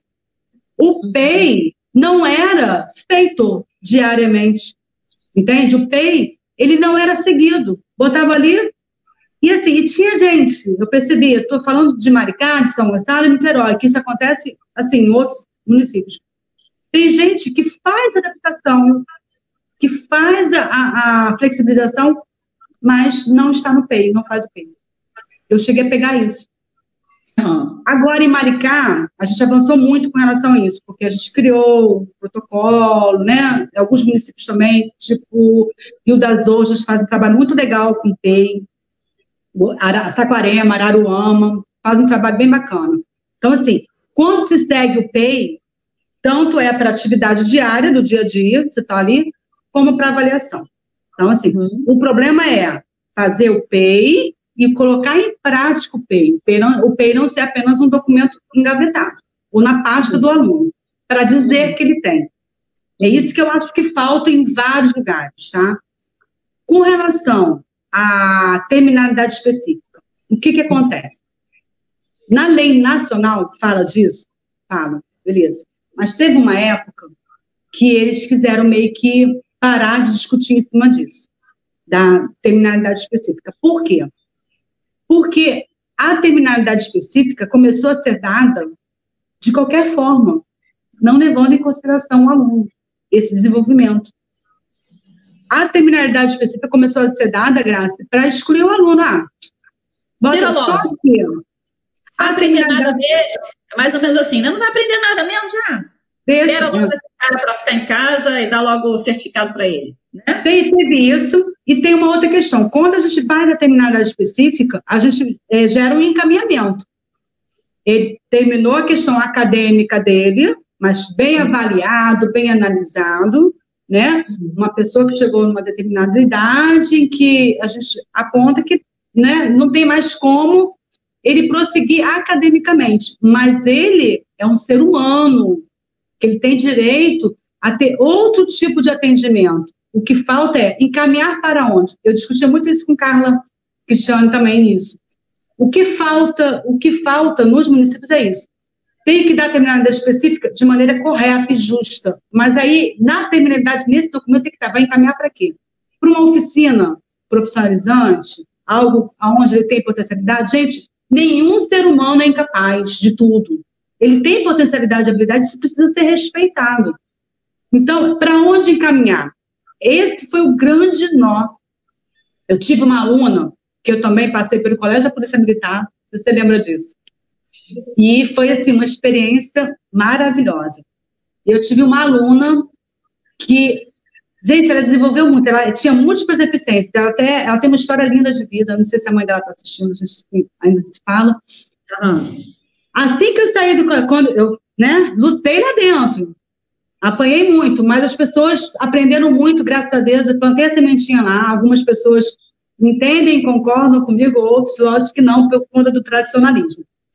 Assim que eu saí do colégio da polícia, foi quando exatamente eu passei para a FAETEC, que eu pedi para sair. No outro ano, deram a terminalidade específica para essa aluna. Só que essa aluna, gente, já lia, já escrevia, acompanhava lentamente, porque ela tinha uma deficiência múltipla. Entendeu? Tinha algumas comorbidades, mas ela hoje está em escola de samba, tem outras, né, outras possibilidades para ela, mas não precisava ter, ela não era caso de terminalidade específica. Então, a terminalidade específica precisa ser muito bem pensada antes de ser dada, para não acabar com a vida da pessoa, senão ela, essa menina, ela conseguiu, porque a mãe dela correu atrás de colocar ela em outras questões. Muito chateada, revoltada. Ela, você não sabe, a menina ligou na mesma hora o que aconteceu. Eu falei, infelizmente, agora eu não estou lá dentro para lutar mais por ela, né? Porque a gente luta quando a gente está nos espaços. Sim. Mas corre você atrás como mãe, ela foi, conseguiu outras coisas para a menina. A menina é super bem resolvida, sabe? Toda para frente. Uma pessoa que passa por você, você nem diz, você percebe, né? Algumas coisas, você não convive com você, conversa com você naturalmente.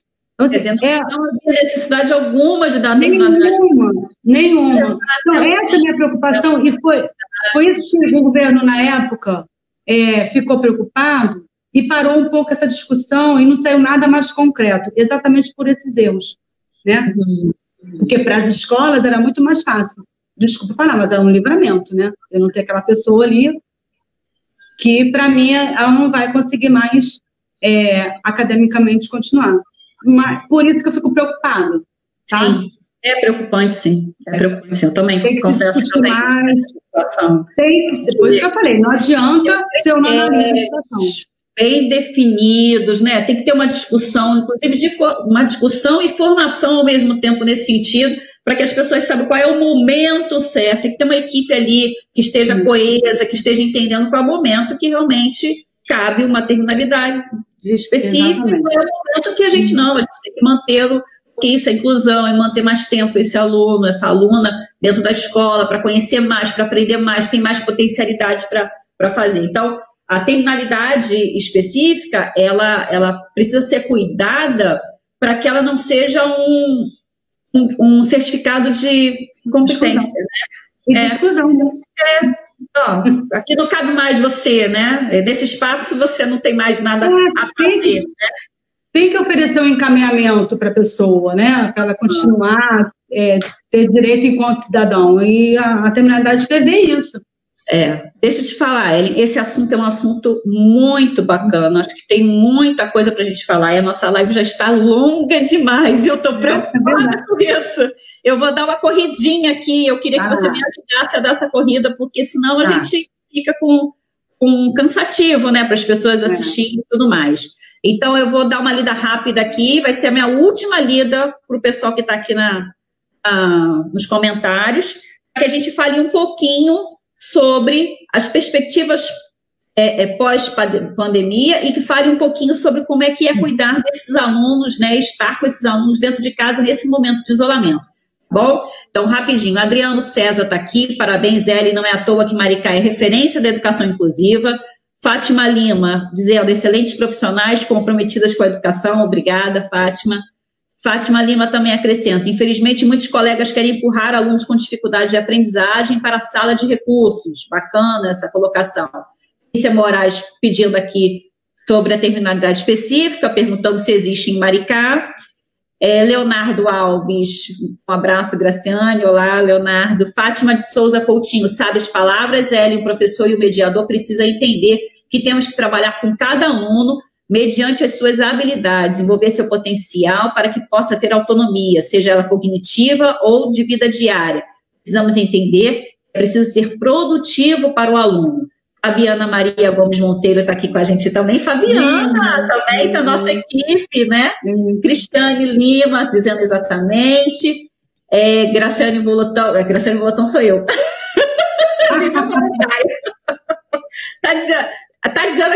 Molotão? É porque Davis fica lá escrevendo. Chegamos a 68 compartilhamentos. Muito obrigada, pessoal. Obrigada aí pela, pela oportunidade de, de, de, atender mais pessoas, né? De ter mais pessoas nos vendo e compartilhando e, e, e aprendendo e discutindo com a gente, conversando com a gente. Isso é muito bom. Daniele Fortunato dizendo, Fortunato, os mediadores, de fato, precisam estar aptos para exercer esse, esse lindo trabalho de inclusão. Desenvolvendo a autonomia do indivíduo no seu processo de construção.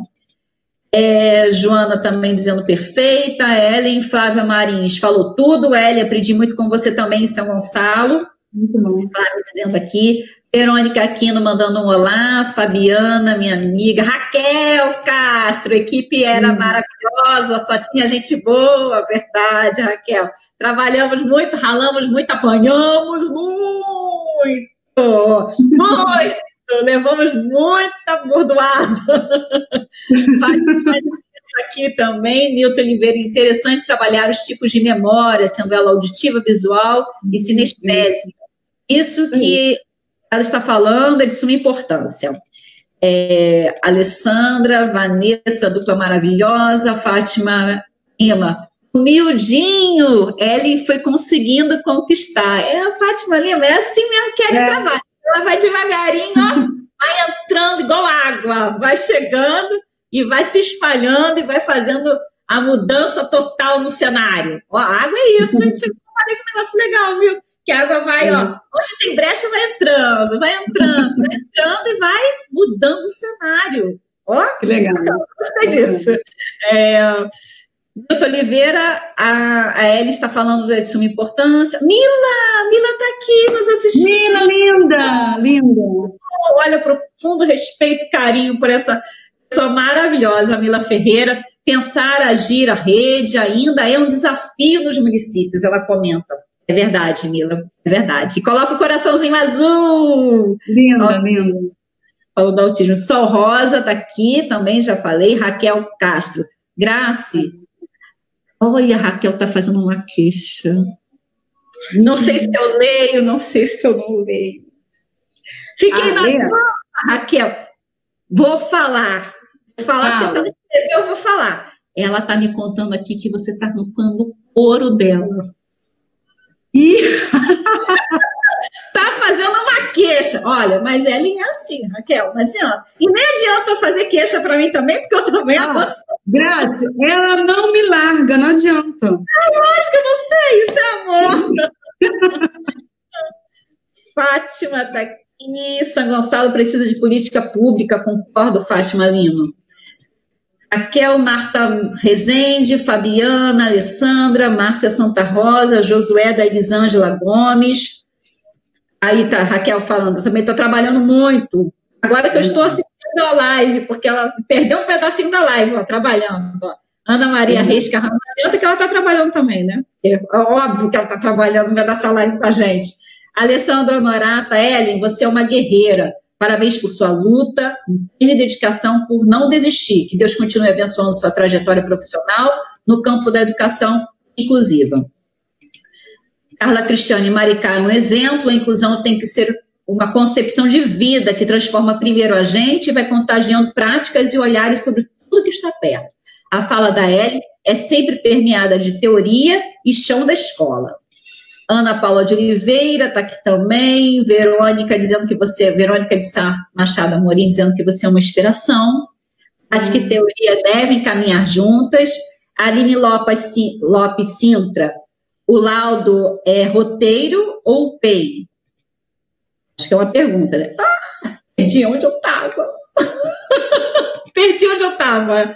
Ó, Vanelli Chaves também está aqui com a gente. Ah, é, aqui deixo aqui o meu convite para você falar com as minhas alunas do curso normal. Sua experiência nessa fase de formação é essencial. É, Marta Rezende também está aqui com a gente. Que bom, Marta. É, Márcia Santa Rosa. Ellen, parabéns. Alessandra, já falei. Edi também, parabéns. Valeu, Graciane. Carla Barros.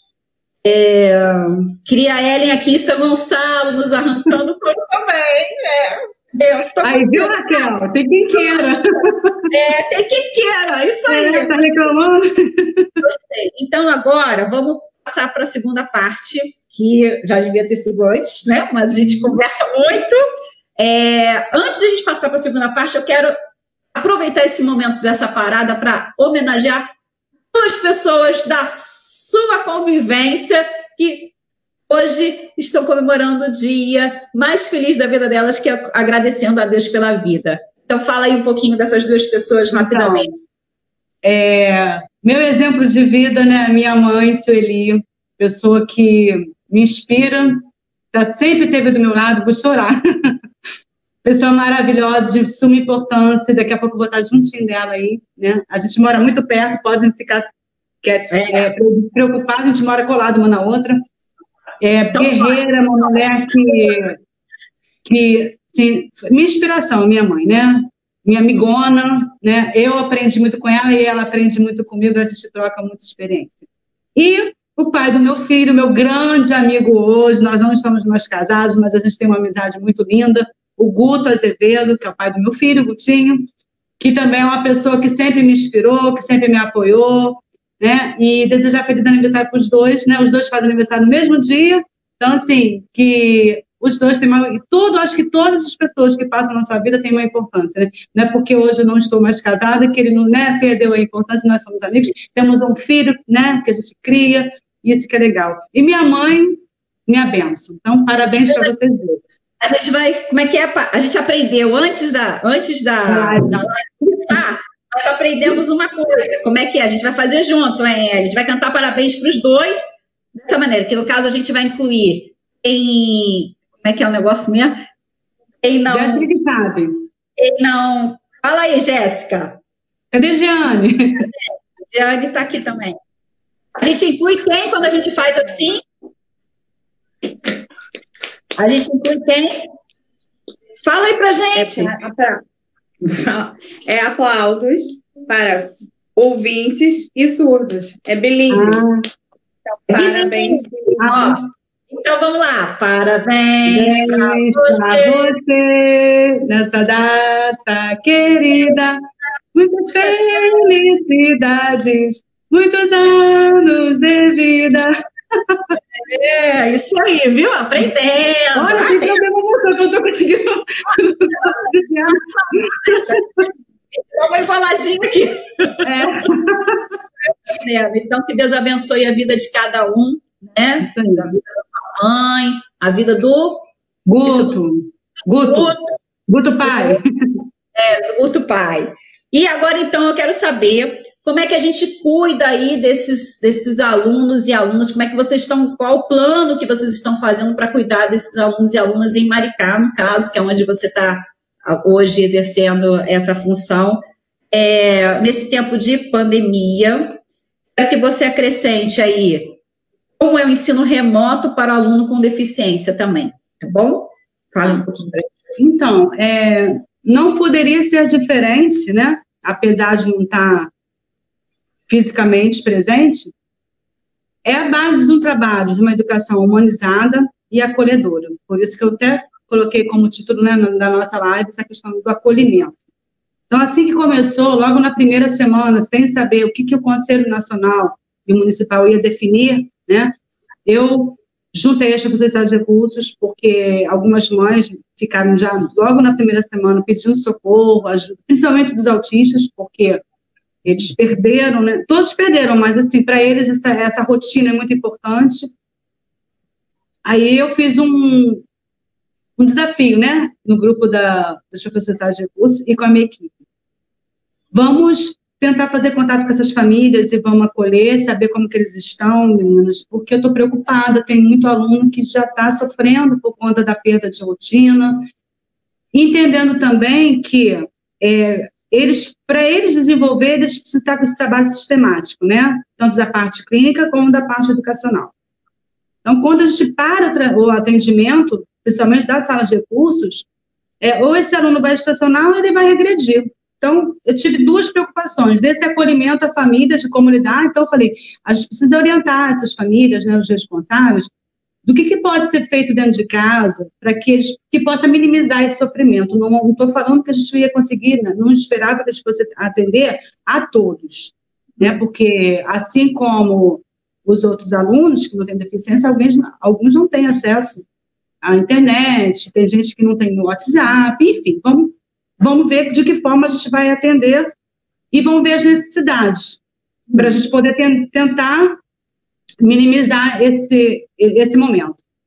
E, para minha alegria, duas pessoas já estavam fazendo isso, as outras começaram a fazer, os vídeos foram chegando, cada vídeo maravilhoso. E nesse momento, Graciano, eu pude perceber, né? Aí a gente começa a ver os vídeos, começa a analisar, meu Deus, como que Deus inspira a gente e a gente tem uma resposta tão positiva. Porque não sei de onde, eu dormi, acordei com essa ideia e falei, vamos fazer.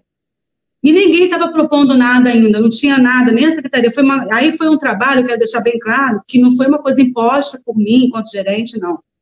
Era um grupo de profissionais, de professores, que resolveram se unir para acolher essas famílias do qual elas atendiam. Então, não foi nada formal, foi um, uma coisa feita com muito amor mesmo, que todo mundo, vamos fazer, vamos fazer. E os vídeos foram chegando, eu comecei a perceber que aquelas mães que não viam possibilidades nos filhos estavam começando a ver, uhum. sabe? E aquelas mães que tinham uma expectativa muito além... resultado ali, né? Uhum. Que estavam fazendo. A resposta, Exatamente. né? E aquelas que tinham uma expectativa muito além, que a gente sabia enquanto profissional que não era aquilo, começaram uhum. a ver outras potencialidades e ver como trabalhar. Entender um pouquinho o trabalho é, do AEE.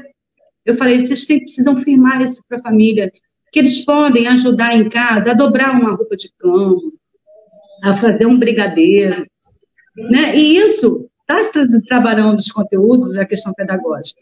Nada de conteúdo. vínculo familiar também, né? Isso, exatamente. E, e gente teve um retorno muito bom. Aí eu resolvi colocar, falei, gente, eu tenho uma página que é nossa, inclusão com responsabilidade é possível. Vamos jogar esses vídeos lá, porque aí a gente vai conseguir atingir outras famílias das escolas onde não tem sala de recursos, ou até de outros municípios. E foi o que aconteceu.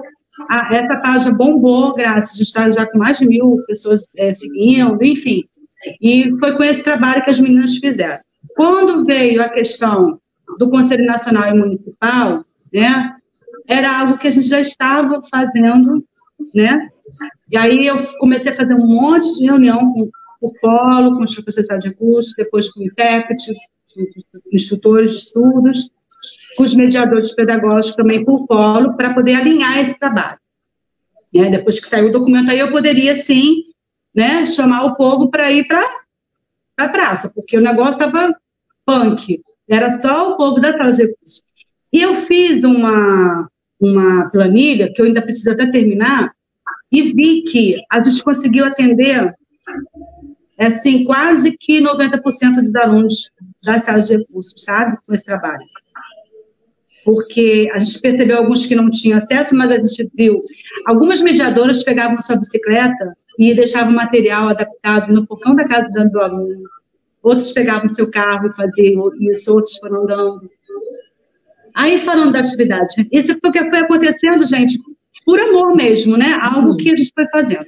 Quando saiu isso, a gente começou a fazer trabalho eles ficaram muito preocupados, porque a gente vai ter uma plataforma que está começando a funcionar agora, e a rede, sim, né, a, orientação do, do da secretário, do secretário, é que não ficasse preso só a plataforma, porque a gente entende, não estou falando do aluno com deficiência, que nem todos têm acesso. Então, a atividade Sim. remota não é só tecnologia assistiva, né? não é só tecnologia, novas tecnologias. É, é, o material que você pode mandar com a sexta, que é o que acontece em Maricá, a gente manda o plano de estudo, manda algumas atividades. Algumas diretoras mandavam atividade a gente recebeu muito aluno novo agora, sabe, Graça? Que não deu tempo da gente avaliar todo mundo. Sim. a gente praticamente teve um mês, foi muito. Março parou, né? Carnaval, depois, quando voltou, no meados de março. Então, é, muitos alunos precisavam ainda ser avaliados. O que, que diretor, algumas diretoras fizeram? Pegaram material impresso, mandava e mandava joguinho, mandava livro para esses alunos. Então, todo mundo começou a fazer né, dentro da sua realidade que podia ser feito. Então, a atividade remota não se refere só à, à internet, a Facebook, é, tem outros meios de caminho. Teve gente que falou até de botar carro de som para explicar, sabe? Tem, a gente vai inventando e reinventando. Então, assim, a atividade remota é o quê? É você respeitar esse tempo desse aluno. Você vai mandar uma atividade, porque é, é um outro tipo de rotina que ele está vivendo, né?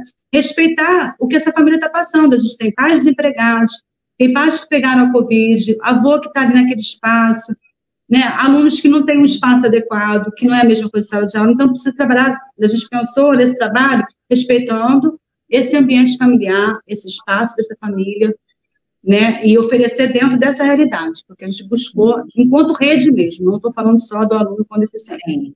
E o que, que, na verdade, então, você colocou um pouquinho, mas então, qual seria o papel do, do professor de atendimento é, educacional especializado, mediador pedagógico, do professor, dos profissionais de inclusão aí com esses alunos nesse período de quarentena? Então, o papel é, é exatamente o mesmo. O AE vai acolher e vai fazer esse trabalho lúdico, estimulando, com esses recursos que tem em casa, né, para dar autonomia para esse aluno dentro de casa. O que, que ele pode fazer? Essa, essa atividade de vida diária, enfim. Já o mediador, ele vai receber tá, o, o material do professor regente, ele vai junto com o professor regente e o OP, que é o orientador pedagógico, organizar o material que seja acessível a esse aluno, flexibilizar ou adaptar para poder ou colocar na plataforma, ou mandar junto com a cesta, ou ir de bicicleta, né? É o que eu falei, é, é continuar o mesmo trabalho, só que ou a distância, ou ver o caminho que esse aluno vai conseguir. Eu tenho aluno que foram, foi para outro município, entendeu, Graça? Porque precisou, morava sozinho com a mãe, aí uhum. eu tô mandando por e-mail, a mãe tem e-mail, mas se não tivesse, a gente uhum. tem que ver uma forma, entendeu? Então, assim, a gente tem que, cada caso, ver o que está acontecendo e trabalhar em... A mesma, a, o mesmo, a mesma, vamos dizer assim, dica, né? A dica principal, uhum. acho que da live hoje que você nos traz é isso. Olhar individual, né? O, Acolhedor. Isso, olhar acolhedor. Eu coloquei aqui, ó, inclusão com responsabilidade aqui embaixo, é possível, não é isso? é o nome uma, da página, não é isso? Da página do Facebook. Da página do Facebook. Inclusão com responsabilidade é possível. Quem quiser saber mais do trabalho aí que vem sendo realizado em Maricá, com a Ellie, com a equipe que a Ellie traz, né? Porque a Ellie não faz isso sozinha. É bom que a gente tenha isso muito claro, e algumas pessoas passaram aqui, que hoje estão compondo a equipe que a Ellie trabalha é, em Maricá. Eu agradeço muito a participação de todas e todos que aqui estiveram. Nós tivemos aqui, Ellen, a gente chegou a, a, mais de 70 pessoas vendo a nossa live, a gente está agora em torno de 40 pessoas, tem mais de 51 curtidas. É, a gente ainda tem a possibilidade de fazer outros momentos, eu acho que é bacana, de repente, se quem quiser, quem tiver mais interesse sobre isso, que quiser, se quiser mandar perguntas para a gente, a gente pode estar tá marcando uma outra live, uhum. eu acho que a Ellen aceita, não é isso?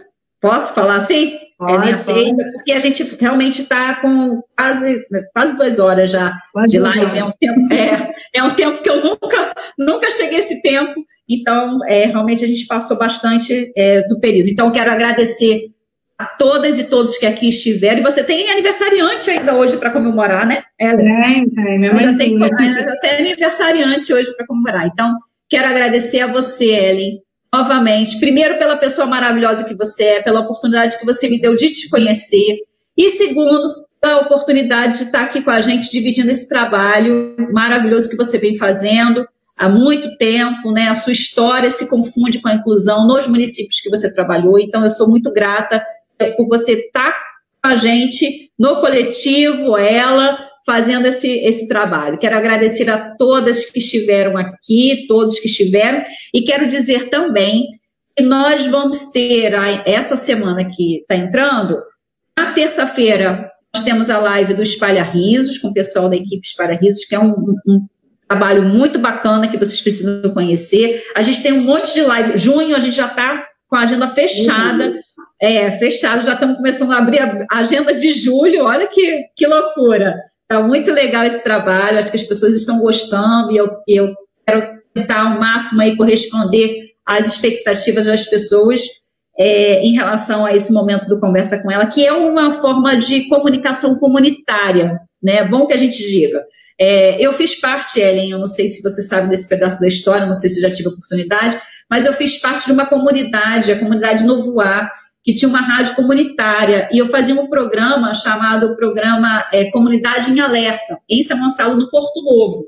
Então, a gente teve um trabalho bem bacana, uma história que eu vou contar numa outra oportunidade, se Deus quiser, e essa, essa história, ela se confunde com a minha vida, com a minha adolescência e tudo mais, e ela, mas ela me trouxe uma, uma perspectiva de educação diferente, a educação comunitária, usar os meios de comunicação a favor da comunidade. Então, a, a, a comunicação comunitária, ela, ela nos dá a possibilidade de falar para quem está nos ouvindo, e não aquele distanciamento da mídia, né? Então, atender as necessidades, atender. Então, eu estou usando um pouquinho desse aprendizado que eu tive na minha adolescência e que se arrastou pela minha juventude, vida adulta, porque foram 12 anos essa experiência, e estou trazendo agora, nesse tempo de pandemia, para conversa com ela. Então, é, a gente vai dividindo um pouquinho dos nossos conhecimentos aqui. Agradeço nossas queridas tradutoras que estiveram aqui conosco esse tempo todo, agradeço a paciência, aí todo, elas conseguiram, Ellen, sair de vez em quando da tela é. e entrar, né, foi bem bacana, eu falei, eu não sei fazer isso nesse programa, então, muito obrigada, Jeane, muito obrigada, Jéssica, a participação de vocês foi linda, maravilhosa, pode abrir o microfone se vocês quiserem falar alguma coisa, fique à vontade, quer falar? Deixa, deixa a Jéssica falar aqui. Fala, Jéssica. Ah, não. Fala depois a gente completa, tá bom? É, eu que agradeço, obrigada pela oportunidade, foi um prazer estar com vocês, é sempre um aprendizado estar com Ellen, é uma honra participar dessa equipe maravilhosa e conhecer essa mulher incrível, né? Que é um... E mais uma honra ainda conhecer você também, Grazi. Obrigada que agradeço. Muito obrigada. Sim? Assim, obrigada? Não. Não? Isso assim, o significado é I love you. I love you. I love Você acredita que minha filha já tinha me ensinado isso eu tinha esquecido? a Esté já tinha me ensinado Obrigada. isso. Obrigada. Vocês não veem? Assim. Sim. E, e Jeane, quer falar um pouquinho, Jeane?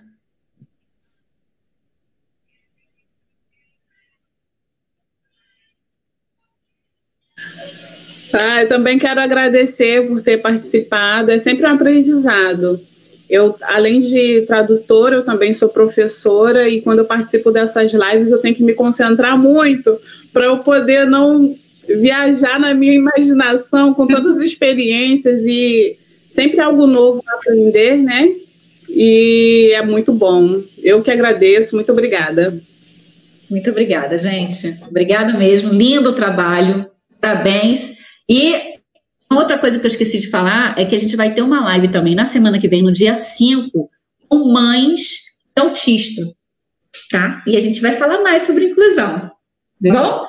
Então, gente, olha, muito obrigado, um feliz sábado, um bom sábado, que vocês sejam protegidos aí pelo Senhor, por Deus, que tudo dê certo. Ah, eu esqueci de falar uma coisa muito importante. Eu quero dar aqui, e eu gostaria que você, antes da gente terminar, falar sobre um pouquinho sobre isso. Eu estou muito chateada, irritada, eu nem sei o que dizer, né? Qual, qual, qual palavra utilizar nesse momento.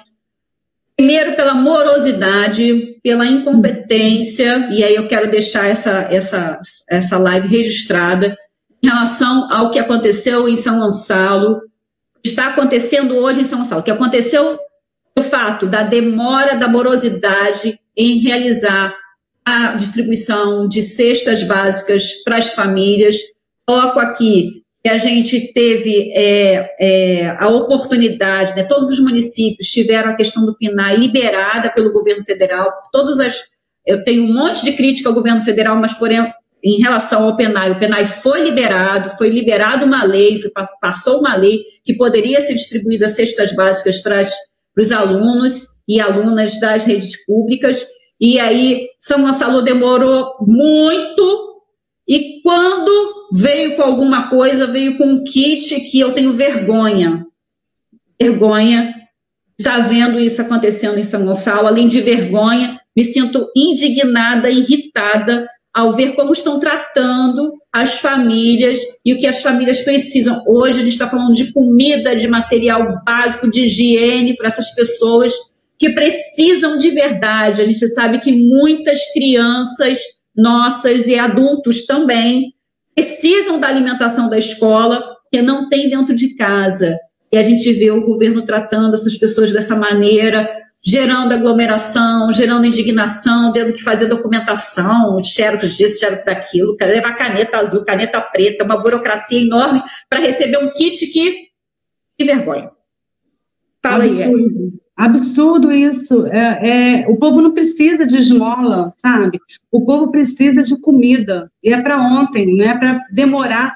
Aí me aparece aquele kit. Que vergonha. Eu também fiquei envergonhada de ver aquilo ali, gente. Eles, eles precisam de muito mais. É o que você falou, Graça. Eles vão, muitas crianças vão para a escola para merendar. Né? Por mais que a merenda também não estava lá grandes coisas, né? Que a gente Sim. sabe mas era o que é, eles aquilo ali já bastava para eles. Imagina agora dentro de casa o pai desempregado sem receber, aí tem direito e vem aquilo, aquilo, aquela esmola, aquela. Eu estou indignada, indignada. É. É, eu termino, acho que acho que a gente vai terminar essa live com essa indignação, essa tristeza no coração de estar tá vendo como a comunidade, como a população gonçalense está sendo tratada atualmente, principalmente as pessoas que estão mais vulneráveis, que estão precisando dessa, dessa de políticas públicas que considerem que cuide do outro, né?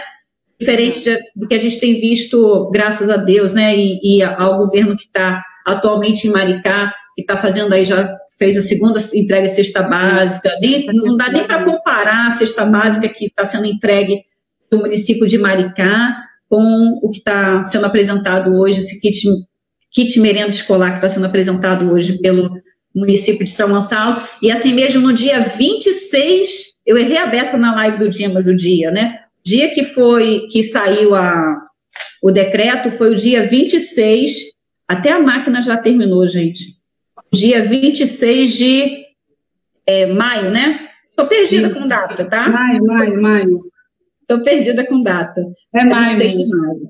E eu falei uma bobagem também. Esse mês vai até 31 de maio, tem amanhã é, também, né? Amanhã. E eu falei que já ia até o dia 30. Então, assim, é, registro aqui minha indignação, minha chateação de estar vendo esse cenário acontecendo em São Gonçalo. Um abraço a todas é. e todos. Obrigada, obrigada, obrigada pelo convite, graças, obrigada meninas. Essa casa é nossa, você é do coletivo, essa casa é nossa. Na hora que quiser falar, a tá gente está com esse espaço aberto, tá bom? Tá Beijo a todas Beijo. e todos. Obrigada, bom sábado. Vocês também.